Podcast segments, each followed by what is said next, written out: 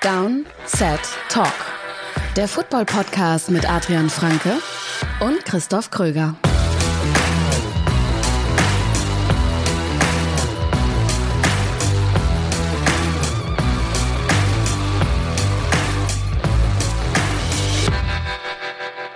Herzlich willkommen zu dieser neuen Folge Downset Talk. Das ist der offizielle NFL-Podcast von The Zone und Spox mit mir, Christoph Kröger und natürlich mit Adrian Franke. Einen wunderschönen guten Tag.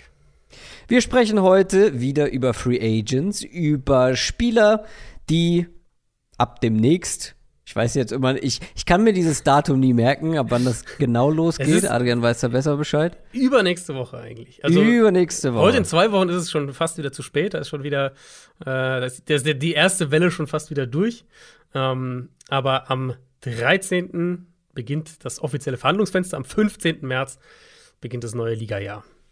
Genau, und alle, die bis dahin keinen neuen Vertrag unterschrieben haben, werden Free Agents und äh, sind auf Teamsuche und wir werden über ein paar davon, über, über die wichtigsten sprechen und zwar über die Defensive Player. Wir haben letzte Woche schon über die Offense Player gesprochen. Wer die Folge noch nicht gehört hat, kann das sehr gerne nachholen. Ähm, du hast aber unterdessen in der Woche auch noch eine Bonusfolge gemacht, oder irre ich mich? Das ist völlig richtig, ja. Äh, ja. Eigentlich eine, eine, wunderbare Überleitung zwischen diesen beiden Folgen, weil, wie du gesagt hast, wir haben letzte Woche schon über, ähm, über Offense Free Agents gesprochen. Wir haben es ein bisschen im anderen Format äh, dieses Jahr gemacht, das sehr, sehr gutes Feedback bekommen hat. Also euch gefällt es offenbar sehr gut. Das freut uns natürlich. Ähm, und die Bonusfolge ist fast so ein bisschen eine Brücke zwischen den beiden, weil ich eben noch mal ein bisschen tiefer reingegangen bin, noch mal ein bisschen mehr in, äh, in Sleeper, so wirklich dritte Welle Free Agents, würde ich jetzt mal sagen. Und es gibt offensiv nicht so wahnsinnig viele, aber es gibt defensiv richtig viele. Und das habe ich auch in der Recherche schon für die Bonusfolge gemerkt. Das habe ich jetzt in der Recherche für die Folge heute gemerkt. Also offensiv ist es ein bisschen dünn. Defensiv gibt es echt einiges auf dem Free Agency-Markt. Wie ich so tue, als wüsste ich nicht, ob es eine Bonusfolge gibt. Das ist natürlich kompletter Quatsch. Die habe ich ja eigen, eigenhändig hochgeladen. Aber gut. Ähm, wer die hören möchte, der kann gerne vorbeischauen. Da müsst ihr einfach nur Supporter von uns sein und zwar bei Patreon. Alle Infos dazu gibt's unter www.downsettalk.de slash support. Quick Question. Zum Start jeder Folge gibt es eine schnelle Frage von einer oder einem von euch und da ist das Stichwort Supporter ganz gut, denn wenn man uns supportet bei Patreon, kommt man auch auf unseren exklusiven Discord-Channel und da gibt es eine Kategorie, einen Kanal namens Quick Question und da hat Carsten Lack Folgendes gefragt, was benötigt es, um bei der anstehenden Combine das Draftboard hochzuschießen? Also er meint wahrscheinlich die Draftboards der NFL-Teams, nicht unsere, mhm. die wir dann äh, hier durchgehen werden, hier besprechen werden. Weil das Ding ist, also auf meinen Draftboards schießt, glaube ich, niemand nur wegen irgendwelchen Combine-Ergebnissen so richtig weit nach oben. Das sind dann eher so mhm. kleine Steps. Also wenn ich sehe, okay, jemand performt äh, besser als erwartet oder überdurchschnittlich gut, den lasse ich dann vielleicht schon noch mal ein, zwei Plätze im, im Positionsranking nach oben wandern zum Beispiel. Mhm. Außer es gibt so Leute, die ultra athletisch sind, die man vielleicht vorher gar nicht so auf dem Schirm hatte. Tariq Woolen zum Beispiel, der Cornerback von den Seahawks. Letztes Jahr ist ein gutes Beispiel. Allerdings ist der jetzt bei den NFL, äh, auf den NFL-Draftboards auch nicht wahnsinnig nach ja. oben geschossen. Ne? Also, ja. Aber es ja, gibt auch andere Fälle. Trayvon Walker. Ich wollte gerade sagen, Trayvon also, Walker wäre das krasseste Beispiel. Also bei, bei Walker muss man natürlich sagen, da wusste jeder, dass der gut testen wird vorher. Ähm, ja, aber er hat halt historisch getestet. Also, wir haben noch nie einen, einen, Spieler mit dem Maßen, mit dem Gewicht und so gesehen, äh, wie Travon Walker, der so getestet hätte. Und ja. ja, er war halt der Nummer 1 Pick overall, wo wir beide ja gesagt haben, ich glaube, er war mein Nummer 20 Spieler auf dem Big Board oder sowas in der Richtung. Irgendwo so rund um 20.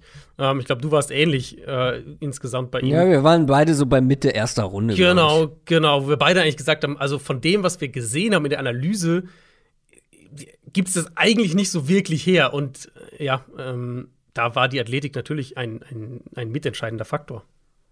Genau, aber ja, ist der jetzt noch mal durch die Combine-Ergebnisse so weit nach oben geschossen? Ich könnte mir vorstellen, dass er, dass er mit bisschen schwächerem Testing nicht, vielleicht nicht an Nummer 1 gegangen wäre, weil ja, das war ja schon ein ja. Faktor. Man muss auch überlegen, ist auch immer eine Frage, wer, wer pickt da? Das war Trent Balky, der, der Jaguars GM, der dafür bekannt ist, dass er sehr halt auf äh, wirklich auf, auf diese Elite-Elite ähm, auch dran geht im, im Draft und auch auf Wert legt. Deswegen, ich will jetzt nicht sagen, er hätte, wenn er jetzt, bei der, wenn er, keine Ahnung, verletzt gewesen wäre, die Combine nicht gemacht hätte, dass er vielleicht nicht der Nummer 1 Pick gewesen wäre. Aber ich könnte mir schon vorstellen, dass gerade er so ein Beispiel dafür ist, dass er, dass es halt doch ein paar entscheidende Pro Prozentpunkte gegeben hat. Also halten wir fest, wenn du einen absurde Athletiktests hinlegst, dann kannst du auch noch mal ein Stückchen weiter nach oben schießen. Ja. Aber ich glaube, die Combine ja. ist vor allem dahingehend wichtig, ähm, nicht aus dem Raster zu fallen, also mhm. nicht nach unten durchgereicht zu werden, weil das, ja. ich meine, das ist selbst bei unseren ähm, Draftboards oder das fällt auch ist Teil unserer Analyse dann, weil du musst je nach Position ein bisschen unterschiedlich, aber du musst gewisse athletische Benchmarks einfach mhm. erreichen. Und, Und die haben Teams auch. Also das ist halt ein genau, ganz, das muss man genau. ganz sagen, die haben Teams eben auch. Teams haben ähm, nicht alle, aber viele haben bestimmte Benchmarks, was Maße angeht. Also bestes Beispiel ist ja so der Klassiker Armlänge bei Offensive Tackles. Manche Teams sagen eben, ab einer bestimmten Armlänge spielt der nicht Tackle für uns, sondern wenn dann Guard. Das ist so ja. ein klassische, eine klassische Benchmark. Und es gibt aber eben auch bestimmte athletische Benchmarks einfach. Und da sehen wir das immer wieder mal in Extremfeld eben. Orlando Brown ist das beste Beispiel, ähm, der halt eine ja. Historisch schlechte Combine hatte. Dann dadurch abgerutscht ist. Jetzt hat er trotzdem eine gute NFL-Karriere bisher gehabt, muss man natürlich auch sagen. Aber da sehen wir, sieht man eben schon, bestimmte Benchmarks haben Teams einfach. Und wenn Spieler die nicht treffen, ähm, dann werden sie halt bei Teams entweder runtergegradet oder dann sagen sie wirklich, okay, das ist ein Spieler, der ist uns zu sehr ein Outlier, ähm, das, das, das riskieren wir nicht. Ja, da werden wir natürlich auch dann in unseren Draft-Folgen wieder mhm. drüber sprechen, auch was die Quarterbacks zum Beispiel angeht. Bryce Young, sehr klein und vor allem für, sehr, ja. sehr leicht für einen ja, genau. Quarterback. Da sprechen wir auch dann über ja. sogenannte Benchmarks. Der wird was, ja gar nichts machen, zum Beispiel bei der Combine. Ja, also genau. Die Combine ist ja diese Woche, das haben wir, glaube ich, gar nicht gesagt. Deswegen passt die Frage natürlich auch rein. Ähm, aber Bryce Young wird ja zum Beispiel gar nichts machen bei der Combine. Und der wird halt, der wird halt die Interviews machen mit den Teams, der wird seine eben hat die Measurements auch eine Schulterverletzung, machen. ne? Genau hat, genau, hat auch ein bisschen Verletzung gehabt, aber der wird seine Measurements machen und äh, ja, ansonsten Interviews. Und dann äh, ist natürlich so ein bisschen, kann man natürlich sich überlegen, wird der jetzt vielleicht fünf Pfund mehr wiegen, weil er weiß, er muss ja nicht aufs Feld und spielen, werfen damit. Da diese, diese Spielereien kommen natürlich auch mit rein. Ich glaube, es gibt so ein paar, um der Frage zumindest noch ein bisschen mehr, ähm, ein bisschen mehr Fleisch an den Knochen zu geben. Es gibt schon so ein paar Kategorien, glaube ich, wo man das so ein bisschen sagen kann.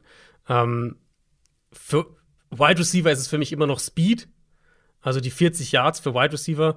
Ja, John ähm, Ross, bestes Beispiel. Ne? Ja, äh, eben. Der schießt dann wirklich die, äh, die, die, die, genau. die Boards nach oben, genau. obwohl er eigentlich gar nicht so gut ist, aber er war halt unfassbar schnell. Ja, manchmal klappt das dann in der NFL und im ja, Fall von Ross dann vielleicht nicht. Eben, das sehen wir eigentlich fast jedes Jahr. Ich habe mal jetzt einfach nur spaßeshalber die, die 40 Yards ähm, vom letzten Jahr mir angeguckt. Unter den zehn schnellsten Receivern über die 40 Yards war nur ein einziger, kein Pick in den ersten vier Runden und acht von den zehn waren dritte Runde mhm. oder höher. Ähm, und ich meine, da waren auch Leute dabei, jetzt wie Garrett Wilson und Chris Olave, wo ja, war klar, dass die hochgedraftet werden. Aber eben auch ein Taekwon Thornton zum Beispiel, der dann in Runde 2 gegangen ist, was hoch war. Mhm. Ein Willis Jones, der in Runde 3 gegangen ist, was hoch war. Christian Watson, Nummer 34 Overall-Pick. Ähm, der, das war nicht hoch. aber ohne diese Speed-Werte wahrscheinlich auch nicht so hoch gegangen wäre. Also ich finde, bei Receivern ist es schon noch mal so der Speed ähm, und was ich auch immer wieder auffällig oder worauf ich auch immer achte, ist gerade bei Pass-Rushern, ähm, man, man, will natürlich aufs gesamtathletische Profil schauen. Ich mag auch sehr diese, diese äh, äh, Relative Athletic Scores, wo man das so schön vergleichen kann, ja. wo man dann wunderbar ja. die, die ganzen Maßen und Werte so ein bisschen ähm, auch Spieler vergleichen kann. Bei Pass-Rushern ähm, der Three-Cone, also wo sie da zwischen diesen mhm. Hütchen quasi mhm. äh, laufen, wo du da im Prinzip Agilität und, und ähm, Agilität halt auf hohem Tempo, was ja für Pass-Rusher, die ja nun mal idealerweise eng um Tackles herumkommen müssen, wichtig ist. Und auch da habe ich mal geguckt, äh, letztes Jahr unter den elf schnellsten ähm, waren fünf, äh, fünf Spieler bei der, auf der Defense-Seite jetzt, die in den ersten beiden Runden gedraftet wurden. Und darunter eben der Nummer 1 und der Nummer 2 Pick, Travon Walker und Aiden Hutchinson. Also, mhm. das ist so ein Drill, wo ich bei Pass-Rushern besonders drauf achte und wo ich auch glaube, dass Pass-Rusher vielleicht nicht ganz so krass wie der Speed bei den Wide Receivers, aber wo Pass Rusher halt auch äh, ein bisschen klettern können. Trotzdem sei nochmal gesagt, man darf nicht allzu viel hineininterpretieren, weil 40 Yards gerade auslaufen ist was ganz anderes ja, ja. als gegen einen äh, Corner and Press Man Coverage ja, oder generell auf dem Footballfeld mit Helm mit Uniform, mit Pads. Aber du kannst halt, du kannst halt verkacken. So, du kannst halt mhm. durchs Raster durchfallen. Ich erinnere mich noch an den ein oder anderen Running Back, der im College richtig gut aussah, aber dann halt zur Combine kam und viel zu langsam war auf 40 Yards und generell einfach keine guten athletischen Werte hatte. Und da wusste man dann so, ja, vielleicht sah das aufgrund der Umstände im College Football gut aus und vor allem, weil die Gegner dann auch nicht ganz das äh, athletische Level haben wie dann die Spieler in der NFL. Mhm. Also solche Geschichten einfach. Aber man darf nicht allzu viel hineininterpretieren, weil es ist nochmal was ganz anderes als letztendlich das, was man auf Tape sieht. Das, ich, ich glaube, das hat uns bei uns beiden und auch bei vielen äh, oder bei den meisten NFL-Teams ja auch noch den höheren Stellenwert als jetzt die Combine-Ergebnisse. Ja. Würde ich jetzt mal so behaupten. Das war die Quick Question. Wenn ihr auch eine habt, wie gesagt, schaut gerne mal auf unserer Homepage oder direkt bei Patreon vorbei. News aus der NFL. Wir haben einiges an News zu besprechen. Fangen wir an. Hier Stichwort Draft. Jalen Carter, Defensive Tackle von Georgia, war eines der Top-Talente für den anstehenden Draft. Einige haben ihn, glaube ich, auch so in der, in der Pick-One-Debatte, also mhm. dass er an Nummer 1 gehen könnte. Aber jetzt gibt es einen Haftbefehl ähm, bezüglich Jalen Carter und da geht es um ein Autorennen, bei dem zwei Menschen ums Leben gekommen sind. Ja, ähm, die Polizei in Georgia vor Ort eben hat es am Mittwoch verkündet, dass ein Haftbefehl gegen ihn äh, vorliegt wegen verantwortungslosen Fahren und Racing, also eben Autorennen, wie du gesagt hast. Vielleicht ist es mal ganz kurz zusammengefasst, weil ich schätze, da viele haben das jetzt nicht so auf dem Zettel nach dem National Championship Game, das, also Mitte Januar, hat es einen Autounfall gegeben, bei dem ein Offensive Lineman und ein Staff-Mitglied von Georgia ums Leben gekommen sind. Jalen Carter hat damals zuerst ausgesagt, dass er den Crash nur aus einem Apartment in der Nähe gehört habe. Dann später hat er ausgesagt, dass er eine halbe Meile ungefähr entfernt hinter den Autos gefahren ist. Ähm, ist aber auch nicht da geblieben, sondern ist nach dem Crash ist, ist quasi weitergefahren. Hatte auch auf Nachfrage der Polizei ausgesagt, dass, sie, dass es kein Rennen oder sowas gewesen wäre.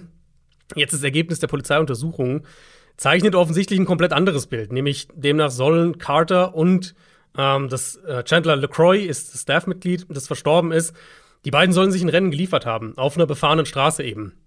Ähm, Alkohol war wohl auch im Spiel, Spiel bei, bei ähm, LeCroy hat man das damals schon festgestellt, dass er zu viel getrunken hatte. Der eben auch, äh, wie gesagt, verstorben ist. Und jetzt wird sich Carter hier einmal vor dem Gesetz verantworten müssen. Ähm, ich meine, wir sprechen hier über Straßenrennen, Gefährdung anderer, eventuell äh, eben unter Alkoholeinfluss und das alles natürlich auch noch mit Todesfolge in dem Fall. Und rein auf die NFL-Perspektive gesprochen, wird er sich logischerweise auch gegenüber den Teams da jetzt verantworten müssen. Die Combine läuft ja gerade, haben wir gerade drüber gesprochen. Carter hatte seine Interviews mit den Teams schon, bevor diese Meldung öffentlich wurde, jetzt am Mittwoch eben. Ähm, da ist natürlich so die Frage, hat er das den Teams schon angekündigt? Wie ehrlich war er damit?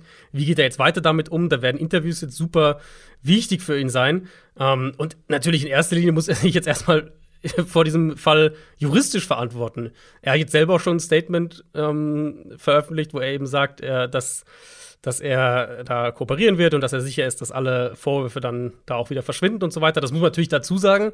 Das ist jetzt nicht, er ist jetzt nicht verurteilt, sondern wir jetzt, reden jetzt davon, dass es jetzt in eine neue Phase geht. Aber es ist natürlich erstmal ein ziemlich, ziemlich mieser Look ein paar Monate vorm Draft. Ähm, wir reden halt über einen Spieler, der ernsthaft für den Nummer 1 Overall Pick in der Konversation war, ja. wie du gesagt hast. Und das, das könnte für ihn dazu führen, dass, dass, dass er, ich weiß es nicht, ich kann es im Moment echt schwer einschätzen, aber dass er, dass er ein gutes Stück später, glaube ich, gedraftet werden wird, weil das ist eine, das ist eine ziemlich ernsthafte Geschichte. Und ähm, klar. Ich, also da, er wird da viel, jetzt selbst wenn er das jetzt vor Gesetz geregelt kriegt, wird er da viel, äh, glaube ich, auch hinter den Kulissen reparieren müssen. Ja, definitiv. Ähm, ja, kommt halt auch vor allem nicht gut, wenn du dich da so in Falschaussagen irgendwie verstrickst. Ja, ja genau. Und dann, ja, ein paar Wochen beziehungsweise Monate später ähm, das Ganze dann irgendwie rauskommt. Äh, nur der Vollständigkeit halber, die, die, die Staff-Member ist eine Frau gewesen, ne? Ja, auch, wenn, auch wenn Chandler ja. äh, ein männlicher Vorname zu sein ja. scheint, dachte ich nämlich erst auch, aber Chandler LeCroy war eine weibliche äh, Mitarbeiterin. Und bei, genau, bei ihr waren, glaube ich, die, die äh, war, war ein, der Spieler im Auto mit dabei, wenn ich es richtig im Kopf habe. Ähm, genau, der Offensive Lineman. Genau, der verstorben ist. Also es war sozusagen der Crash war nur das eine Auto, da war jetzt kein anderes Auto involviert.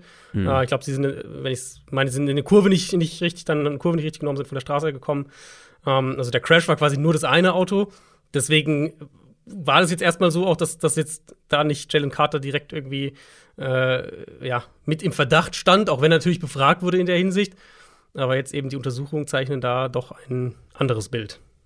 Ja, dann machen wir weiter mit Carson Wentz. Der wurde von den Washington Commanders nicht wirklich überraschend entlassen. Ja, ich glaube wirklich nicht überraschend ist der, ähm, ist der die richtige Wortwahl. Ich meine, der hat seinen Startplatz letztes Jahr verloren. Es war immer so, nach dem Trade schon direkt war das ja so, die, okay, die kommen nach einem Jahr da sehr easy raus und sie sparen da 26 Millionen Dollar an Cap Space ein mit der Entlassung. Ähm, Wentz hatte keine Garantien mehr auf seinen Vertrag. Ich glaube, das war eine relativ einfache Entscheidung aus Sicht der Commanders, die jetzt einerseits natürlich Sam Howell haben, über den sie auch recht positiv sprechen.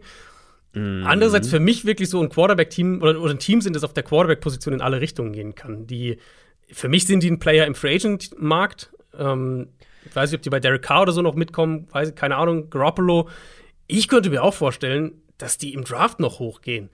Also, wir reden, wir werden nächste Woche über die Quarterbacks sprechen, endlich im Draft unsere erste Draft-Folge. Ähm, und die Quarterback-Evaluation wird, glaube ich, so ein bisschen all over the place sein, was diese Top-Kandidaten angeht. Und Washington hat Pick Nummer 16.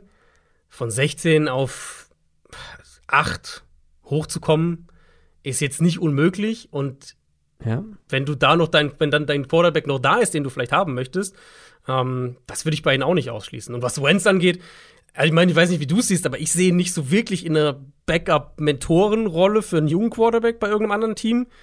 Deswegen ja. mal gucken, wo die Karriere da noch hingeht, aber wahrscheinlich eher so Bridge-Option, ähm, Einjahresvertragsgeschichten, sowas.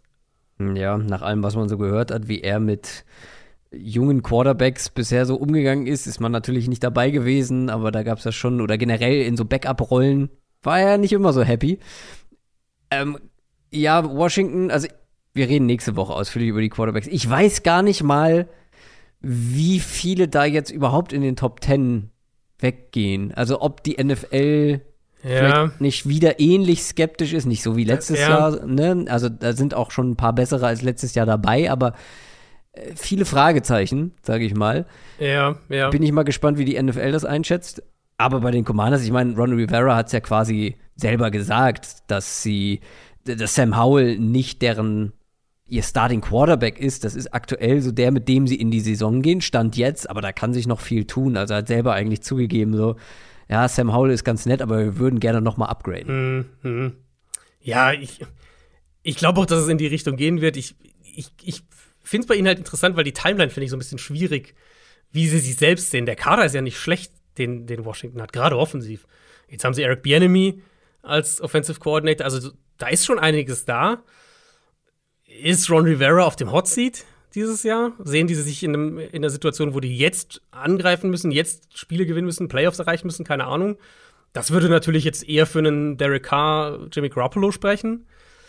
Oder sehen die sich in der Situation, wo sie sagen, wir haben noch ein Fenster so ein bisschen, okay, Wentz hat nicht geklappt, aber ähm, wenn wir jetzt einen draften, dann haben wir auch noch zwei Jahre Zeit. Das spielt natürlich auch eine Rolle dahingehend, wie sie diese Position angehen dann.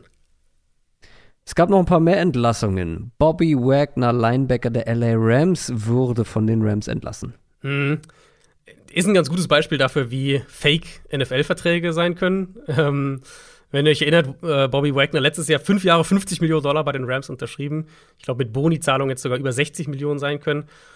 Am Ende ist er jetzt nach einem Jahr und 10 Millionen wieder weg. Äh, 7,5 Millionen Dead Cap bleiben, was, was ein Salary Cap angeht in den Rams-Büchern für die kommende Saison. Mm, und ich bin echt gespannt, was das für die Richtung der Rams jetzt bedeutet, weil, okay, Bobby Wagner jetzt wird, wird 33 dieses Jahr, ähm, können wir sprechen nachher bestimmt mal kurz noch über ihn. Ehrlicherweise war er deutlich über meinen Erwartungen. Also er hat deutlich besser gespielt als das, was ich mhm. erwartet hatte. Ich kann mir jetzt nicht vorstellen, dass die Rams enttäuscht waren, leistungstechnisch von ihm. Deswegen ist so ein bisschen die Frage, warum entlassen sie ihn jetzt, um jetzt irgendwie 5 Millionen Cap Space einzusparen? bei siebeneinhalb Millionen Deadcap, weiß ich nicht. Äh, und ich meine, dann gibt es auch diese Trade-Gerüchte um Jalen Ramsey so, und ich mm. bin mir noch nicht so ganz sicher, wo die Rams sich selbst sehen. Nee. Wo ich eigentlich dachte, nachdem klar war, McVay macht weiter, Stafford macht weiter, Aaron Donald macht weiter, dachte ich eigentlich so 2023, letztes, das letzte All-In-Jahr für, diese, für diesen ganzen Kern und, und danach äh, gibt es dann einen größeren Cut, dann macht vielleicht McVay Schluss, dann macht Stafford vielleicht Schluss. Jetzt bin ich mir nicht mehr ganz so sicher, wo die sich selber überhaupt sehen. Nee, schwierige Situation auf jeden Fall für die Rams. Äh, Stichwort schwierige Situation in Sachen Cap Space haben auch die Tampa Bay Buccaneers, die, wenn ich das richtig sehe, haben mit Abstand, ähm, sind am Abstand mit am weitesten unterm, unterm Cap und müssen da noch einiges freiräumen und haben jetzt mhm. damit angefangen und haben Playoff Lenny entlassen. Leonard hm. Fournette ist raus. Ja. Und das war ja wohl tatsächlich eine einvernehmliche Trennung. Ähm, hört man dann immer wieder mal. In dem Fall soll es wohl tatsächlich so gewesen sein. Fournette hat das ja äh, in, einem, in, einem, Interview zur Tampa Bay Times, hat er das ja ganz offen darüber gesprochen, hat gesagt, er hat um seine Entlassung gebeten, die Bucks haben ihm diesen Wunsch erfüllt. Ähm, ich habe das Zitat auch angeschaut. Fournette hat eigentlich mehr oder weniger bestätigt, dass er halt weg wollte, weil er nicht denkt, dass die Bucks viele Spiele gewinnen in der kommenden Saison. Also hat es nicht ganz genau so wörtlich gesagt, aber ähm, ja gut, wer kann es ihm verübeln? Ne? Also. Genau, nee, absolut. Also er hat gesagt, hier gewinnen ist alles und Brady ist weg und äh, ja, damit wäre halt seine Zeit hier auch vorbei, so in die Richtung. Ja. Äh, du hast gesagt, Bucks äh, 56 Millionen über dem Cap, mehr als jedes andere Team. Die Saints haben ja schon wieder viel ihre, ihre jährlichen Umstrukturierungen gemacht. Ähm, deswegen sind die, glaube ich, bei nur noch irgendwie 30 oder sowas.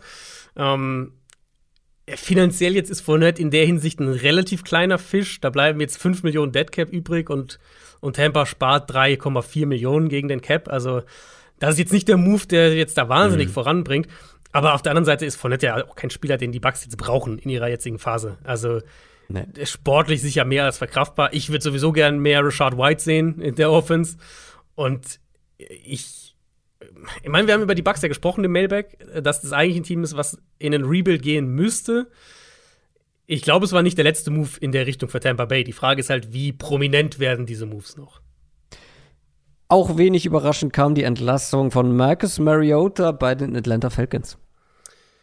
Ja, hatten ihn ja auch gebencht, dann letztlich vergangene Saison. Ähm, da gab es ja auch so ein bisschen Berichte, dass es hinter den dann Kulissen war auch, dann war er auch direkt weg, ne? Irgendwie. Also. Ja, genau, da gab es so Berichte, dass da hinter den Kulissen so ein bisschen ja. geknatscht hat, sagen wir es mal so. Da wird übrigens diese Netflix-Serie ganz spannend.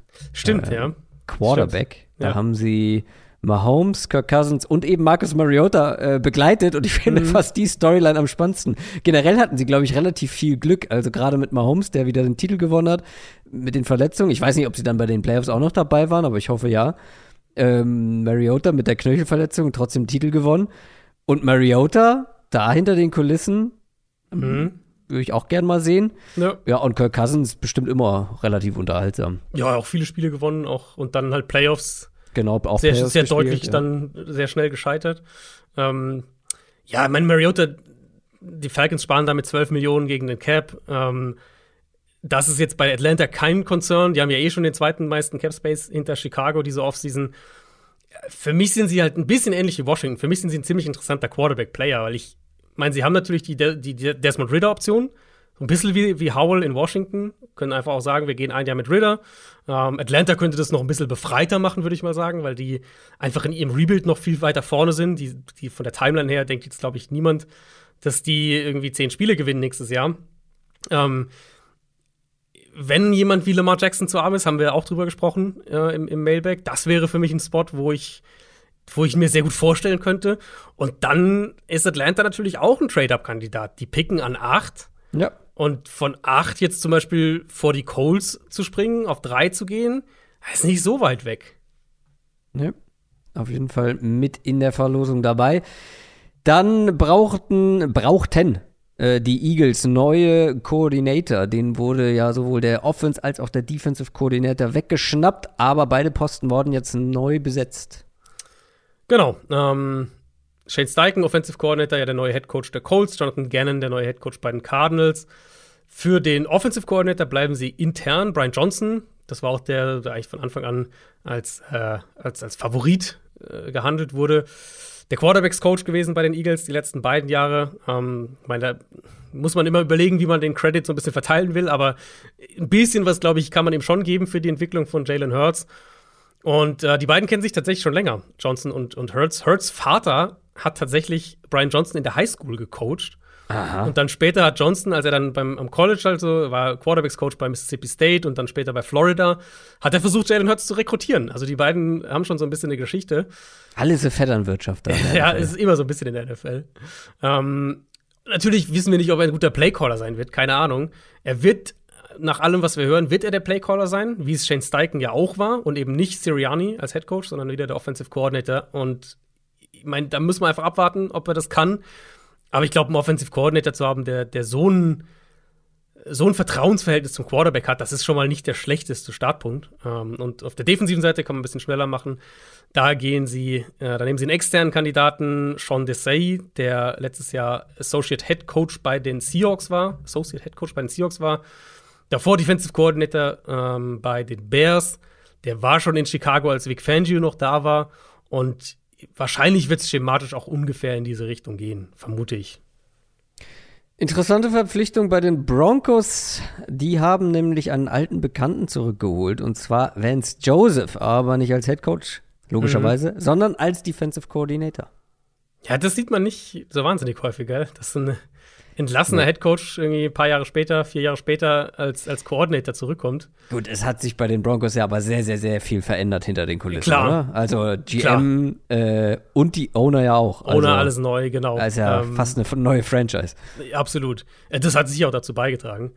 Äh, und das, ich meine, Sean Payton, der hatte ja Interesse an Rex Ryan, ähm, der jetzt auch schon ein paar Tage nicht mehr in der NFL gecoacht hat, aber ja auch für einen gewissen defensiven Stil irgendwo steht und, und jetzt Vance, Joseph eben zu holen, zeigt ja schon so ein bisschen, glaube ich, die Richtung, wo es defensiv hingehen soll. Und das passt ja auch zu Sean Payton. Wenn man sich die Defenses äh, unter ihm in New Orleans anschaut, so dieser aggressive Stil, der eben super funktionieren kann, um eine gute Offense zu ergänzen. Und genau da sehe ich Vance Joseph halt letztlich auch als Koordinator. Wenn man sich die Zeit in Arizona anguckt, vier Jahre, ähm, ich würde sagen, in den vier Jahren er hatte zweimal Defenses, die massiv overperformed haben und zweimal Defenses, die richtig, richtig schlecht waren. Und die mhm. beiden Versionen, die halt deutlich über den Erwartungen gespielt haben, waren 2020 und 2021, als die Offense richtig gut war, die eigene Offense. Und wo du eine Defense eben hattest, die jetzt nicht unbedingt einen hohen Floor kreieren muss, wo du sagst, die Defense darf irgendwie jede Woche maximal 20 Punkte zulassen und wir müssen sehr, sehr sound sein, sehr stabil sein jede Woche sondern halt eine Defense, die voll auf Aggressivität, auf Turnover, auf Big Plays gehen kann. Und das hat super in diesem Zusammenspiel funktioniert. Aber dieser Luxus, diesen Luxus hat man halt nur, wenn die eigene Offense halt auch gut punktet und mal gucken, ob, äh, ob Denver das dann bieten kann. Dann haben wir zum Abschluss noch ähm, einen Spieler, über den wir heute ziemlich sicher gesprochen hätten, auch relativ prominent. Daron Payne, Interior Defensive Lineman, bekommt den Franchise-Tag von den Commanders. Genau, ist der erste jetzt. Ähm, die Frist endet Dienstag. Genau, nächste Woche. Ähm, ist also nicht mehr so wahnsinnig lang und er ist der erste, der jetzt den Tag bekommen hat. Ich vermute, da werden bald noch einige Folgen, allen voran auch vielleicht äh, oder wahrscheinlich einige Quarterbacks. Ähm, ja, Payne, physischer Defensive Tackle, jetzt über die letzten beiden Jahre als Pass Rusher auch nochmal einen Schritt nach vorne gemacht. Ähm, ist noch relativ jung, 25, wird 26 Ende Mai, obwohl er jetzt auch schon fünf Jahre gespielt hat. Und als ich die Folge hier jetzt, jetzt geplant und analysiert habe und meine Rankings gebastelt habe, ähm, das war bevor er den Tag bekommen hat, er wäre mein Nummer zwei Defensive Tackle gewesen und er wäre für mich ja. ein Top 5 Defense Free Agent auf dem Markt gewesen. Also ich hätte ihn recht hoch ja. gehabt. Äh, insofern ist es nachvollziehbar, denke ich, dass Washington erstmal den Weg wählt. Idealerweise dann natürlich mit einer, einem langfristigen Vertrag noch hinten dran, weil der Tag für Defensive Tackles ist mit knapp 19 Millionen Dollar jetzt nicht, nicht gerade günstig. Und das Problem natürlich mit dem Tag ist halt immer, du hast halt keine Flexibilität. Also ein Vertrag Kannst du ja mhm. immer strukturieren, Capit erstmal runter machen. Ähm, mit dem Franchise-Tag geht das natürlich nicht. Aber kommt mir das nur so vor oder ist der Value für Interior Defensive Linemen die letzten ein, zwei Jahre nochmal in die Höhe gegangen? Du meinst jetzt der, der finanzielle Value oder der spielerische Value? Naja, das ist ja beides irgendwo dann auch gekoppelt aneinander. Also vor allem der spielerische, aber das. Hm dass dann, dass man eher bereit ist, und wir sprechen ja auch gleich über ein paar Defensive Tackle, dass man dann eher bereit ist, diese Summen auch zu zahlen. Ja.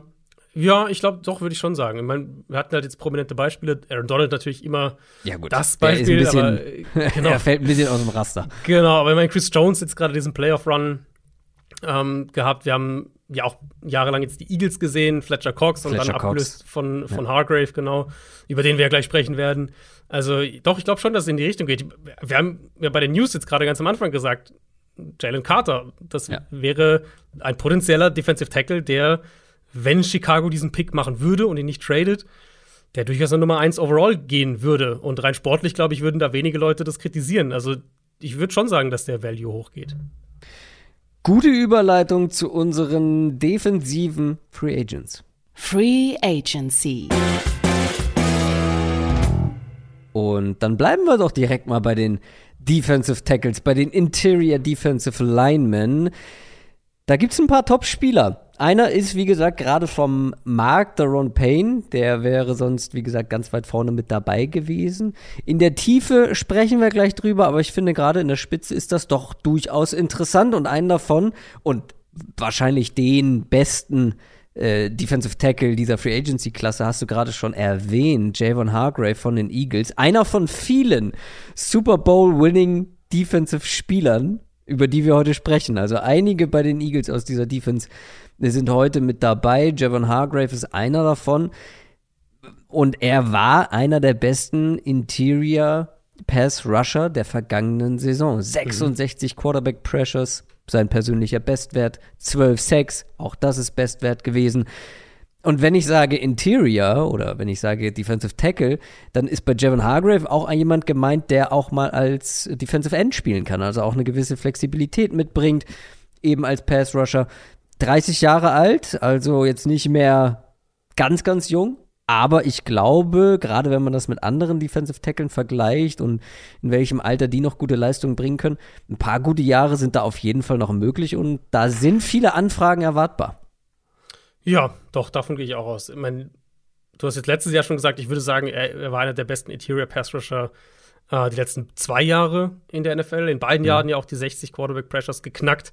Ja. Und ich habe mal überlegt, wenn ich so ein, so ein Overall Top 10 Interior Defensive Lineman machen würde, für aktuell in der NFL, dann wäre Hargrave da auf jeden Fall mit dabei. Und wenn wir dann noch drüber sprechen, dass er als, als Pass, Pass Rusher diesen Value noch mitbringt, dass, da, dass mhm. er gerade da halt diesen Value hat, ähm, dann muss man ja fast sagen, dass er, dass, dass, das ist fast schon ein Spieler von der Qualität, die halt nicht so häufig auf den Markt kommt dann.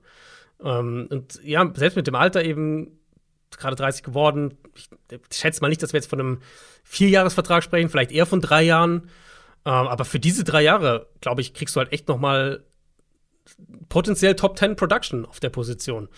Ähm, und jetzt haben wir es schon so ein bisschen angedeutet, wenn man halt dann noch so dazu sagt, dass Interior Pressure vielleicht wichtiger wird, dass Defensive Line generell ähm, dieses, dieses ganze ohne Blitzing auf den Quarterback Druck machen kann, dass das jetzt wieder immer wichtiger geworden ist die letzten zwei, drei Jahre. Das spielt dem Defensive Tackle Markt generell natürlich in die Karten. Und Hargrave hat da auch, wenn wir es jetzt mal hier vergleichen, Hargrave bringt als Pass Rusher mehr mit als jeder Edge-Verteidiger, der auf dem Markt ist dieses Jahr. Ja. Deswegen, ich denke auch, dass da viele Teams großes Interesse haben werden. Vielleicht sogar angefangen mit den Chicago Bears, die, ähm, die diese Rolle ja auch in ihrer Defense dringend besetzen müssen und die sehr viel Cap Space haben, die viele Teams ja. überbieten können, wenn sie das möchten. Ähm, ich glaube, mit Hargrave kriegst du mal echt so einen Spieler, der ein, ein Dreh- und Angelpunkt für eine Defensive Line sein kann. Und jetzt nicht nur, da werde ich, werd ich wahrscheinlich heute ein paar Mal sagen, so irgendwie, ja, der kann eine gute Nummer zwei sein oder so, sondern Hargrave kann halt die Nummer eins sein. Ja, nochmal. In der ganzen Defensive Line? Ja, war letztes Jahr für die Eagles auch, in meinen Augen. Also das Ding ist halt, also ich stimme dir bei allem zu und wir machen ja, am Ende kommt noch unsere Top Ten ähm, mhm. und ich spoiler nicht zu viel, wenn ich sage, er ist sehr, sehr weit vorne.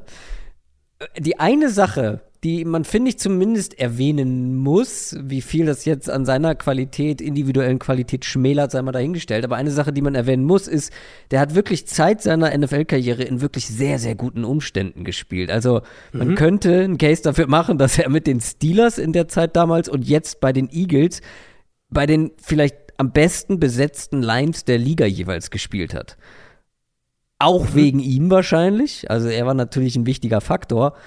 Aber das sind schon absolute Premium-Umstände bei beiden Teams gewesen. Ja, das, das ist, glaube ich, fair. Ich würde trotzdem sagen, dass er jetzt gerade jetzt bei den Steelers nicht, aber gerade letztes Jahr bei den Eagles dann, dass er der wichtigste Faktor war. Und ich weiß natürlich, Hassan Reddick hatte die, die Sacks und so weiter, aber Hassan Reddick war ja häufig auch frei für 1 gegen 1 Duelle, weil sie diese Interior Pressure Leute hatten.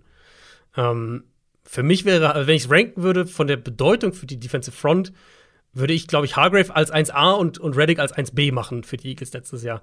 Und ich glaube, das wäre halt die perfekte Rolle auch für ihn, in, in, in eine Defensive Line zu kommen, wo du vielleicht irgendwie so eine, eine, starke Nummer 2 als Edge Rusher hast, ähm, aber halt noch nicht diesen, diese, diese Nummer 1 Präsenz. Und ich glaube, das kann halt sein für eine Defense. Und dann reden wir eben davon, dass du solche Spieler nicht so wahnsinnig häufig auf dem Free Agency Markt bekommst. Das stimmt. Was würdest du nur mal ganz grob bemessen? Bei Defensive-Spielern werden wir heute nicht, wahrscheinlich nicht ganz so viel über, ähm, ja, über Gehälter sprechen, über, über Summen sprechen, weil ähm, ein bisschen weniger greifbar sind, finde ich. Äh, aber nur mal zum Vergleich, also Top 5 Interior Defensive Linemen Geld, also durchschnittliches Jahresgehalt, äh, liegt bei 18 Millionen aufwärts. Aaron Donald thront über allem natürlich. Und Chris Jones liegt bei 20 Millionen, DeForest Buckner 21. Mhm. Äh, Top 5 Money für dich, Javon Hargrave?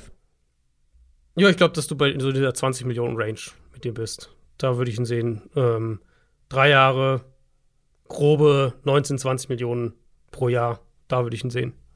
Das wäre auf jeden Fall ordentlich abgecasht, weil wenn ich so sehe, was andere, also ein Fletcher Cox beispielsweise, ähm, wo die stehen. Kenny Clark, auch kein schlechter. Ja, die sind halt alle, also, die sind, also Cox hat halt die letzten ein, zwei Jahre schon abgebaut.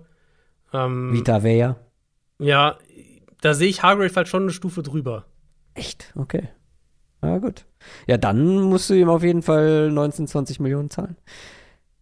Es gibt noch ein paar andere gute Defensive Tackle, ähm, Delvin Tomlinson zum Beispiel, ein ganz anderer Spielertyp, mehr mhm, so der mhm. Run-Stopper, hat ja auch jahrelang Nose-Tackle bei den Giants gespielt. Ja. Aber seit ein paar Jahren auch der im Pass Rush so ein bisschen verbessert. Auch er mit einem Bestwert letztes Jahr in Sachen Quarterback Pressures. Ist noch ein Jahr jünger als ein Javon Hargrave beispielsweise. Auch da wird Interesse da sein. Aber was ich so gelesen habe, die Vikings würden ihn auch ganz gerne halten. Ja, man, da reden wir von ein bisschen von einer anderen Rolle auf jeden Fall. Ja. Ähm, ist für mich schon noch so der prototypische Run-Stuffer. Also ja. vor allem, was ja auch wieder wichtig ist, wenn wir sagen, die Defenses wollen viel aus einer leichten Box den Run verteidigen, dann brauchst du Spieler wie Delvin Tomlinson. Das heißt, er passt eigentlich gut in das, wo die NFL sowieso schematisch hingeht. Ähm, wie, du hast gerade schon Pass Rushing angesprochen. Ich würde sagen, er ist ein solider Pass Rusher. Und das erlaubt es ihm halt auch, seine 600 Snaps zu spielen pro Saison. Mhm. Ähm, das hat er jetzt eigentlich auch fast jedes Jahr gemacht in seiner Karriere. Ich mag ihn eigentlich und ich glaube, er kann so ein bisschen, ich habe mir aufgeschrieben, so ein bisschen ein unterschätztes Puzzleteil für eine Defensive Line sein. Weil er ist nicht der Top-Pass-Rusher, da gibt es andere, ähm, auch neben Hargrave gibt es da andere, die da für mich, die ich da höher ranken würde. Aber ich glaube, er wird halt dementsprechend auch deutlich weniger kosten. Also ich schätze, bei Tomlinson reden wir locker von 6, 7 Millionen weniger pro Jahr. Und ja.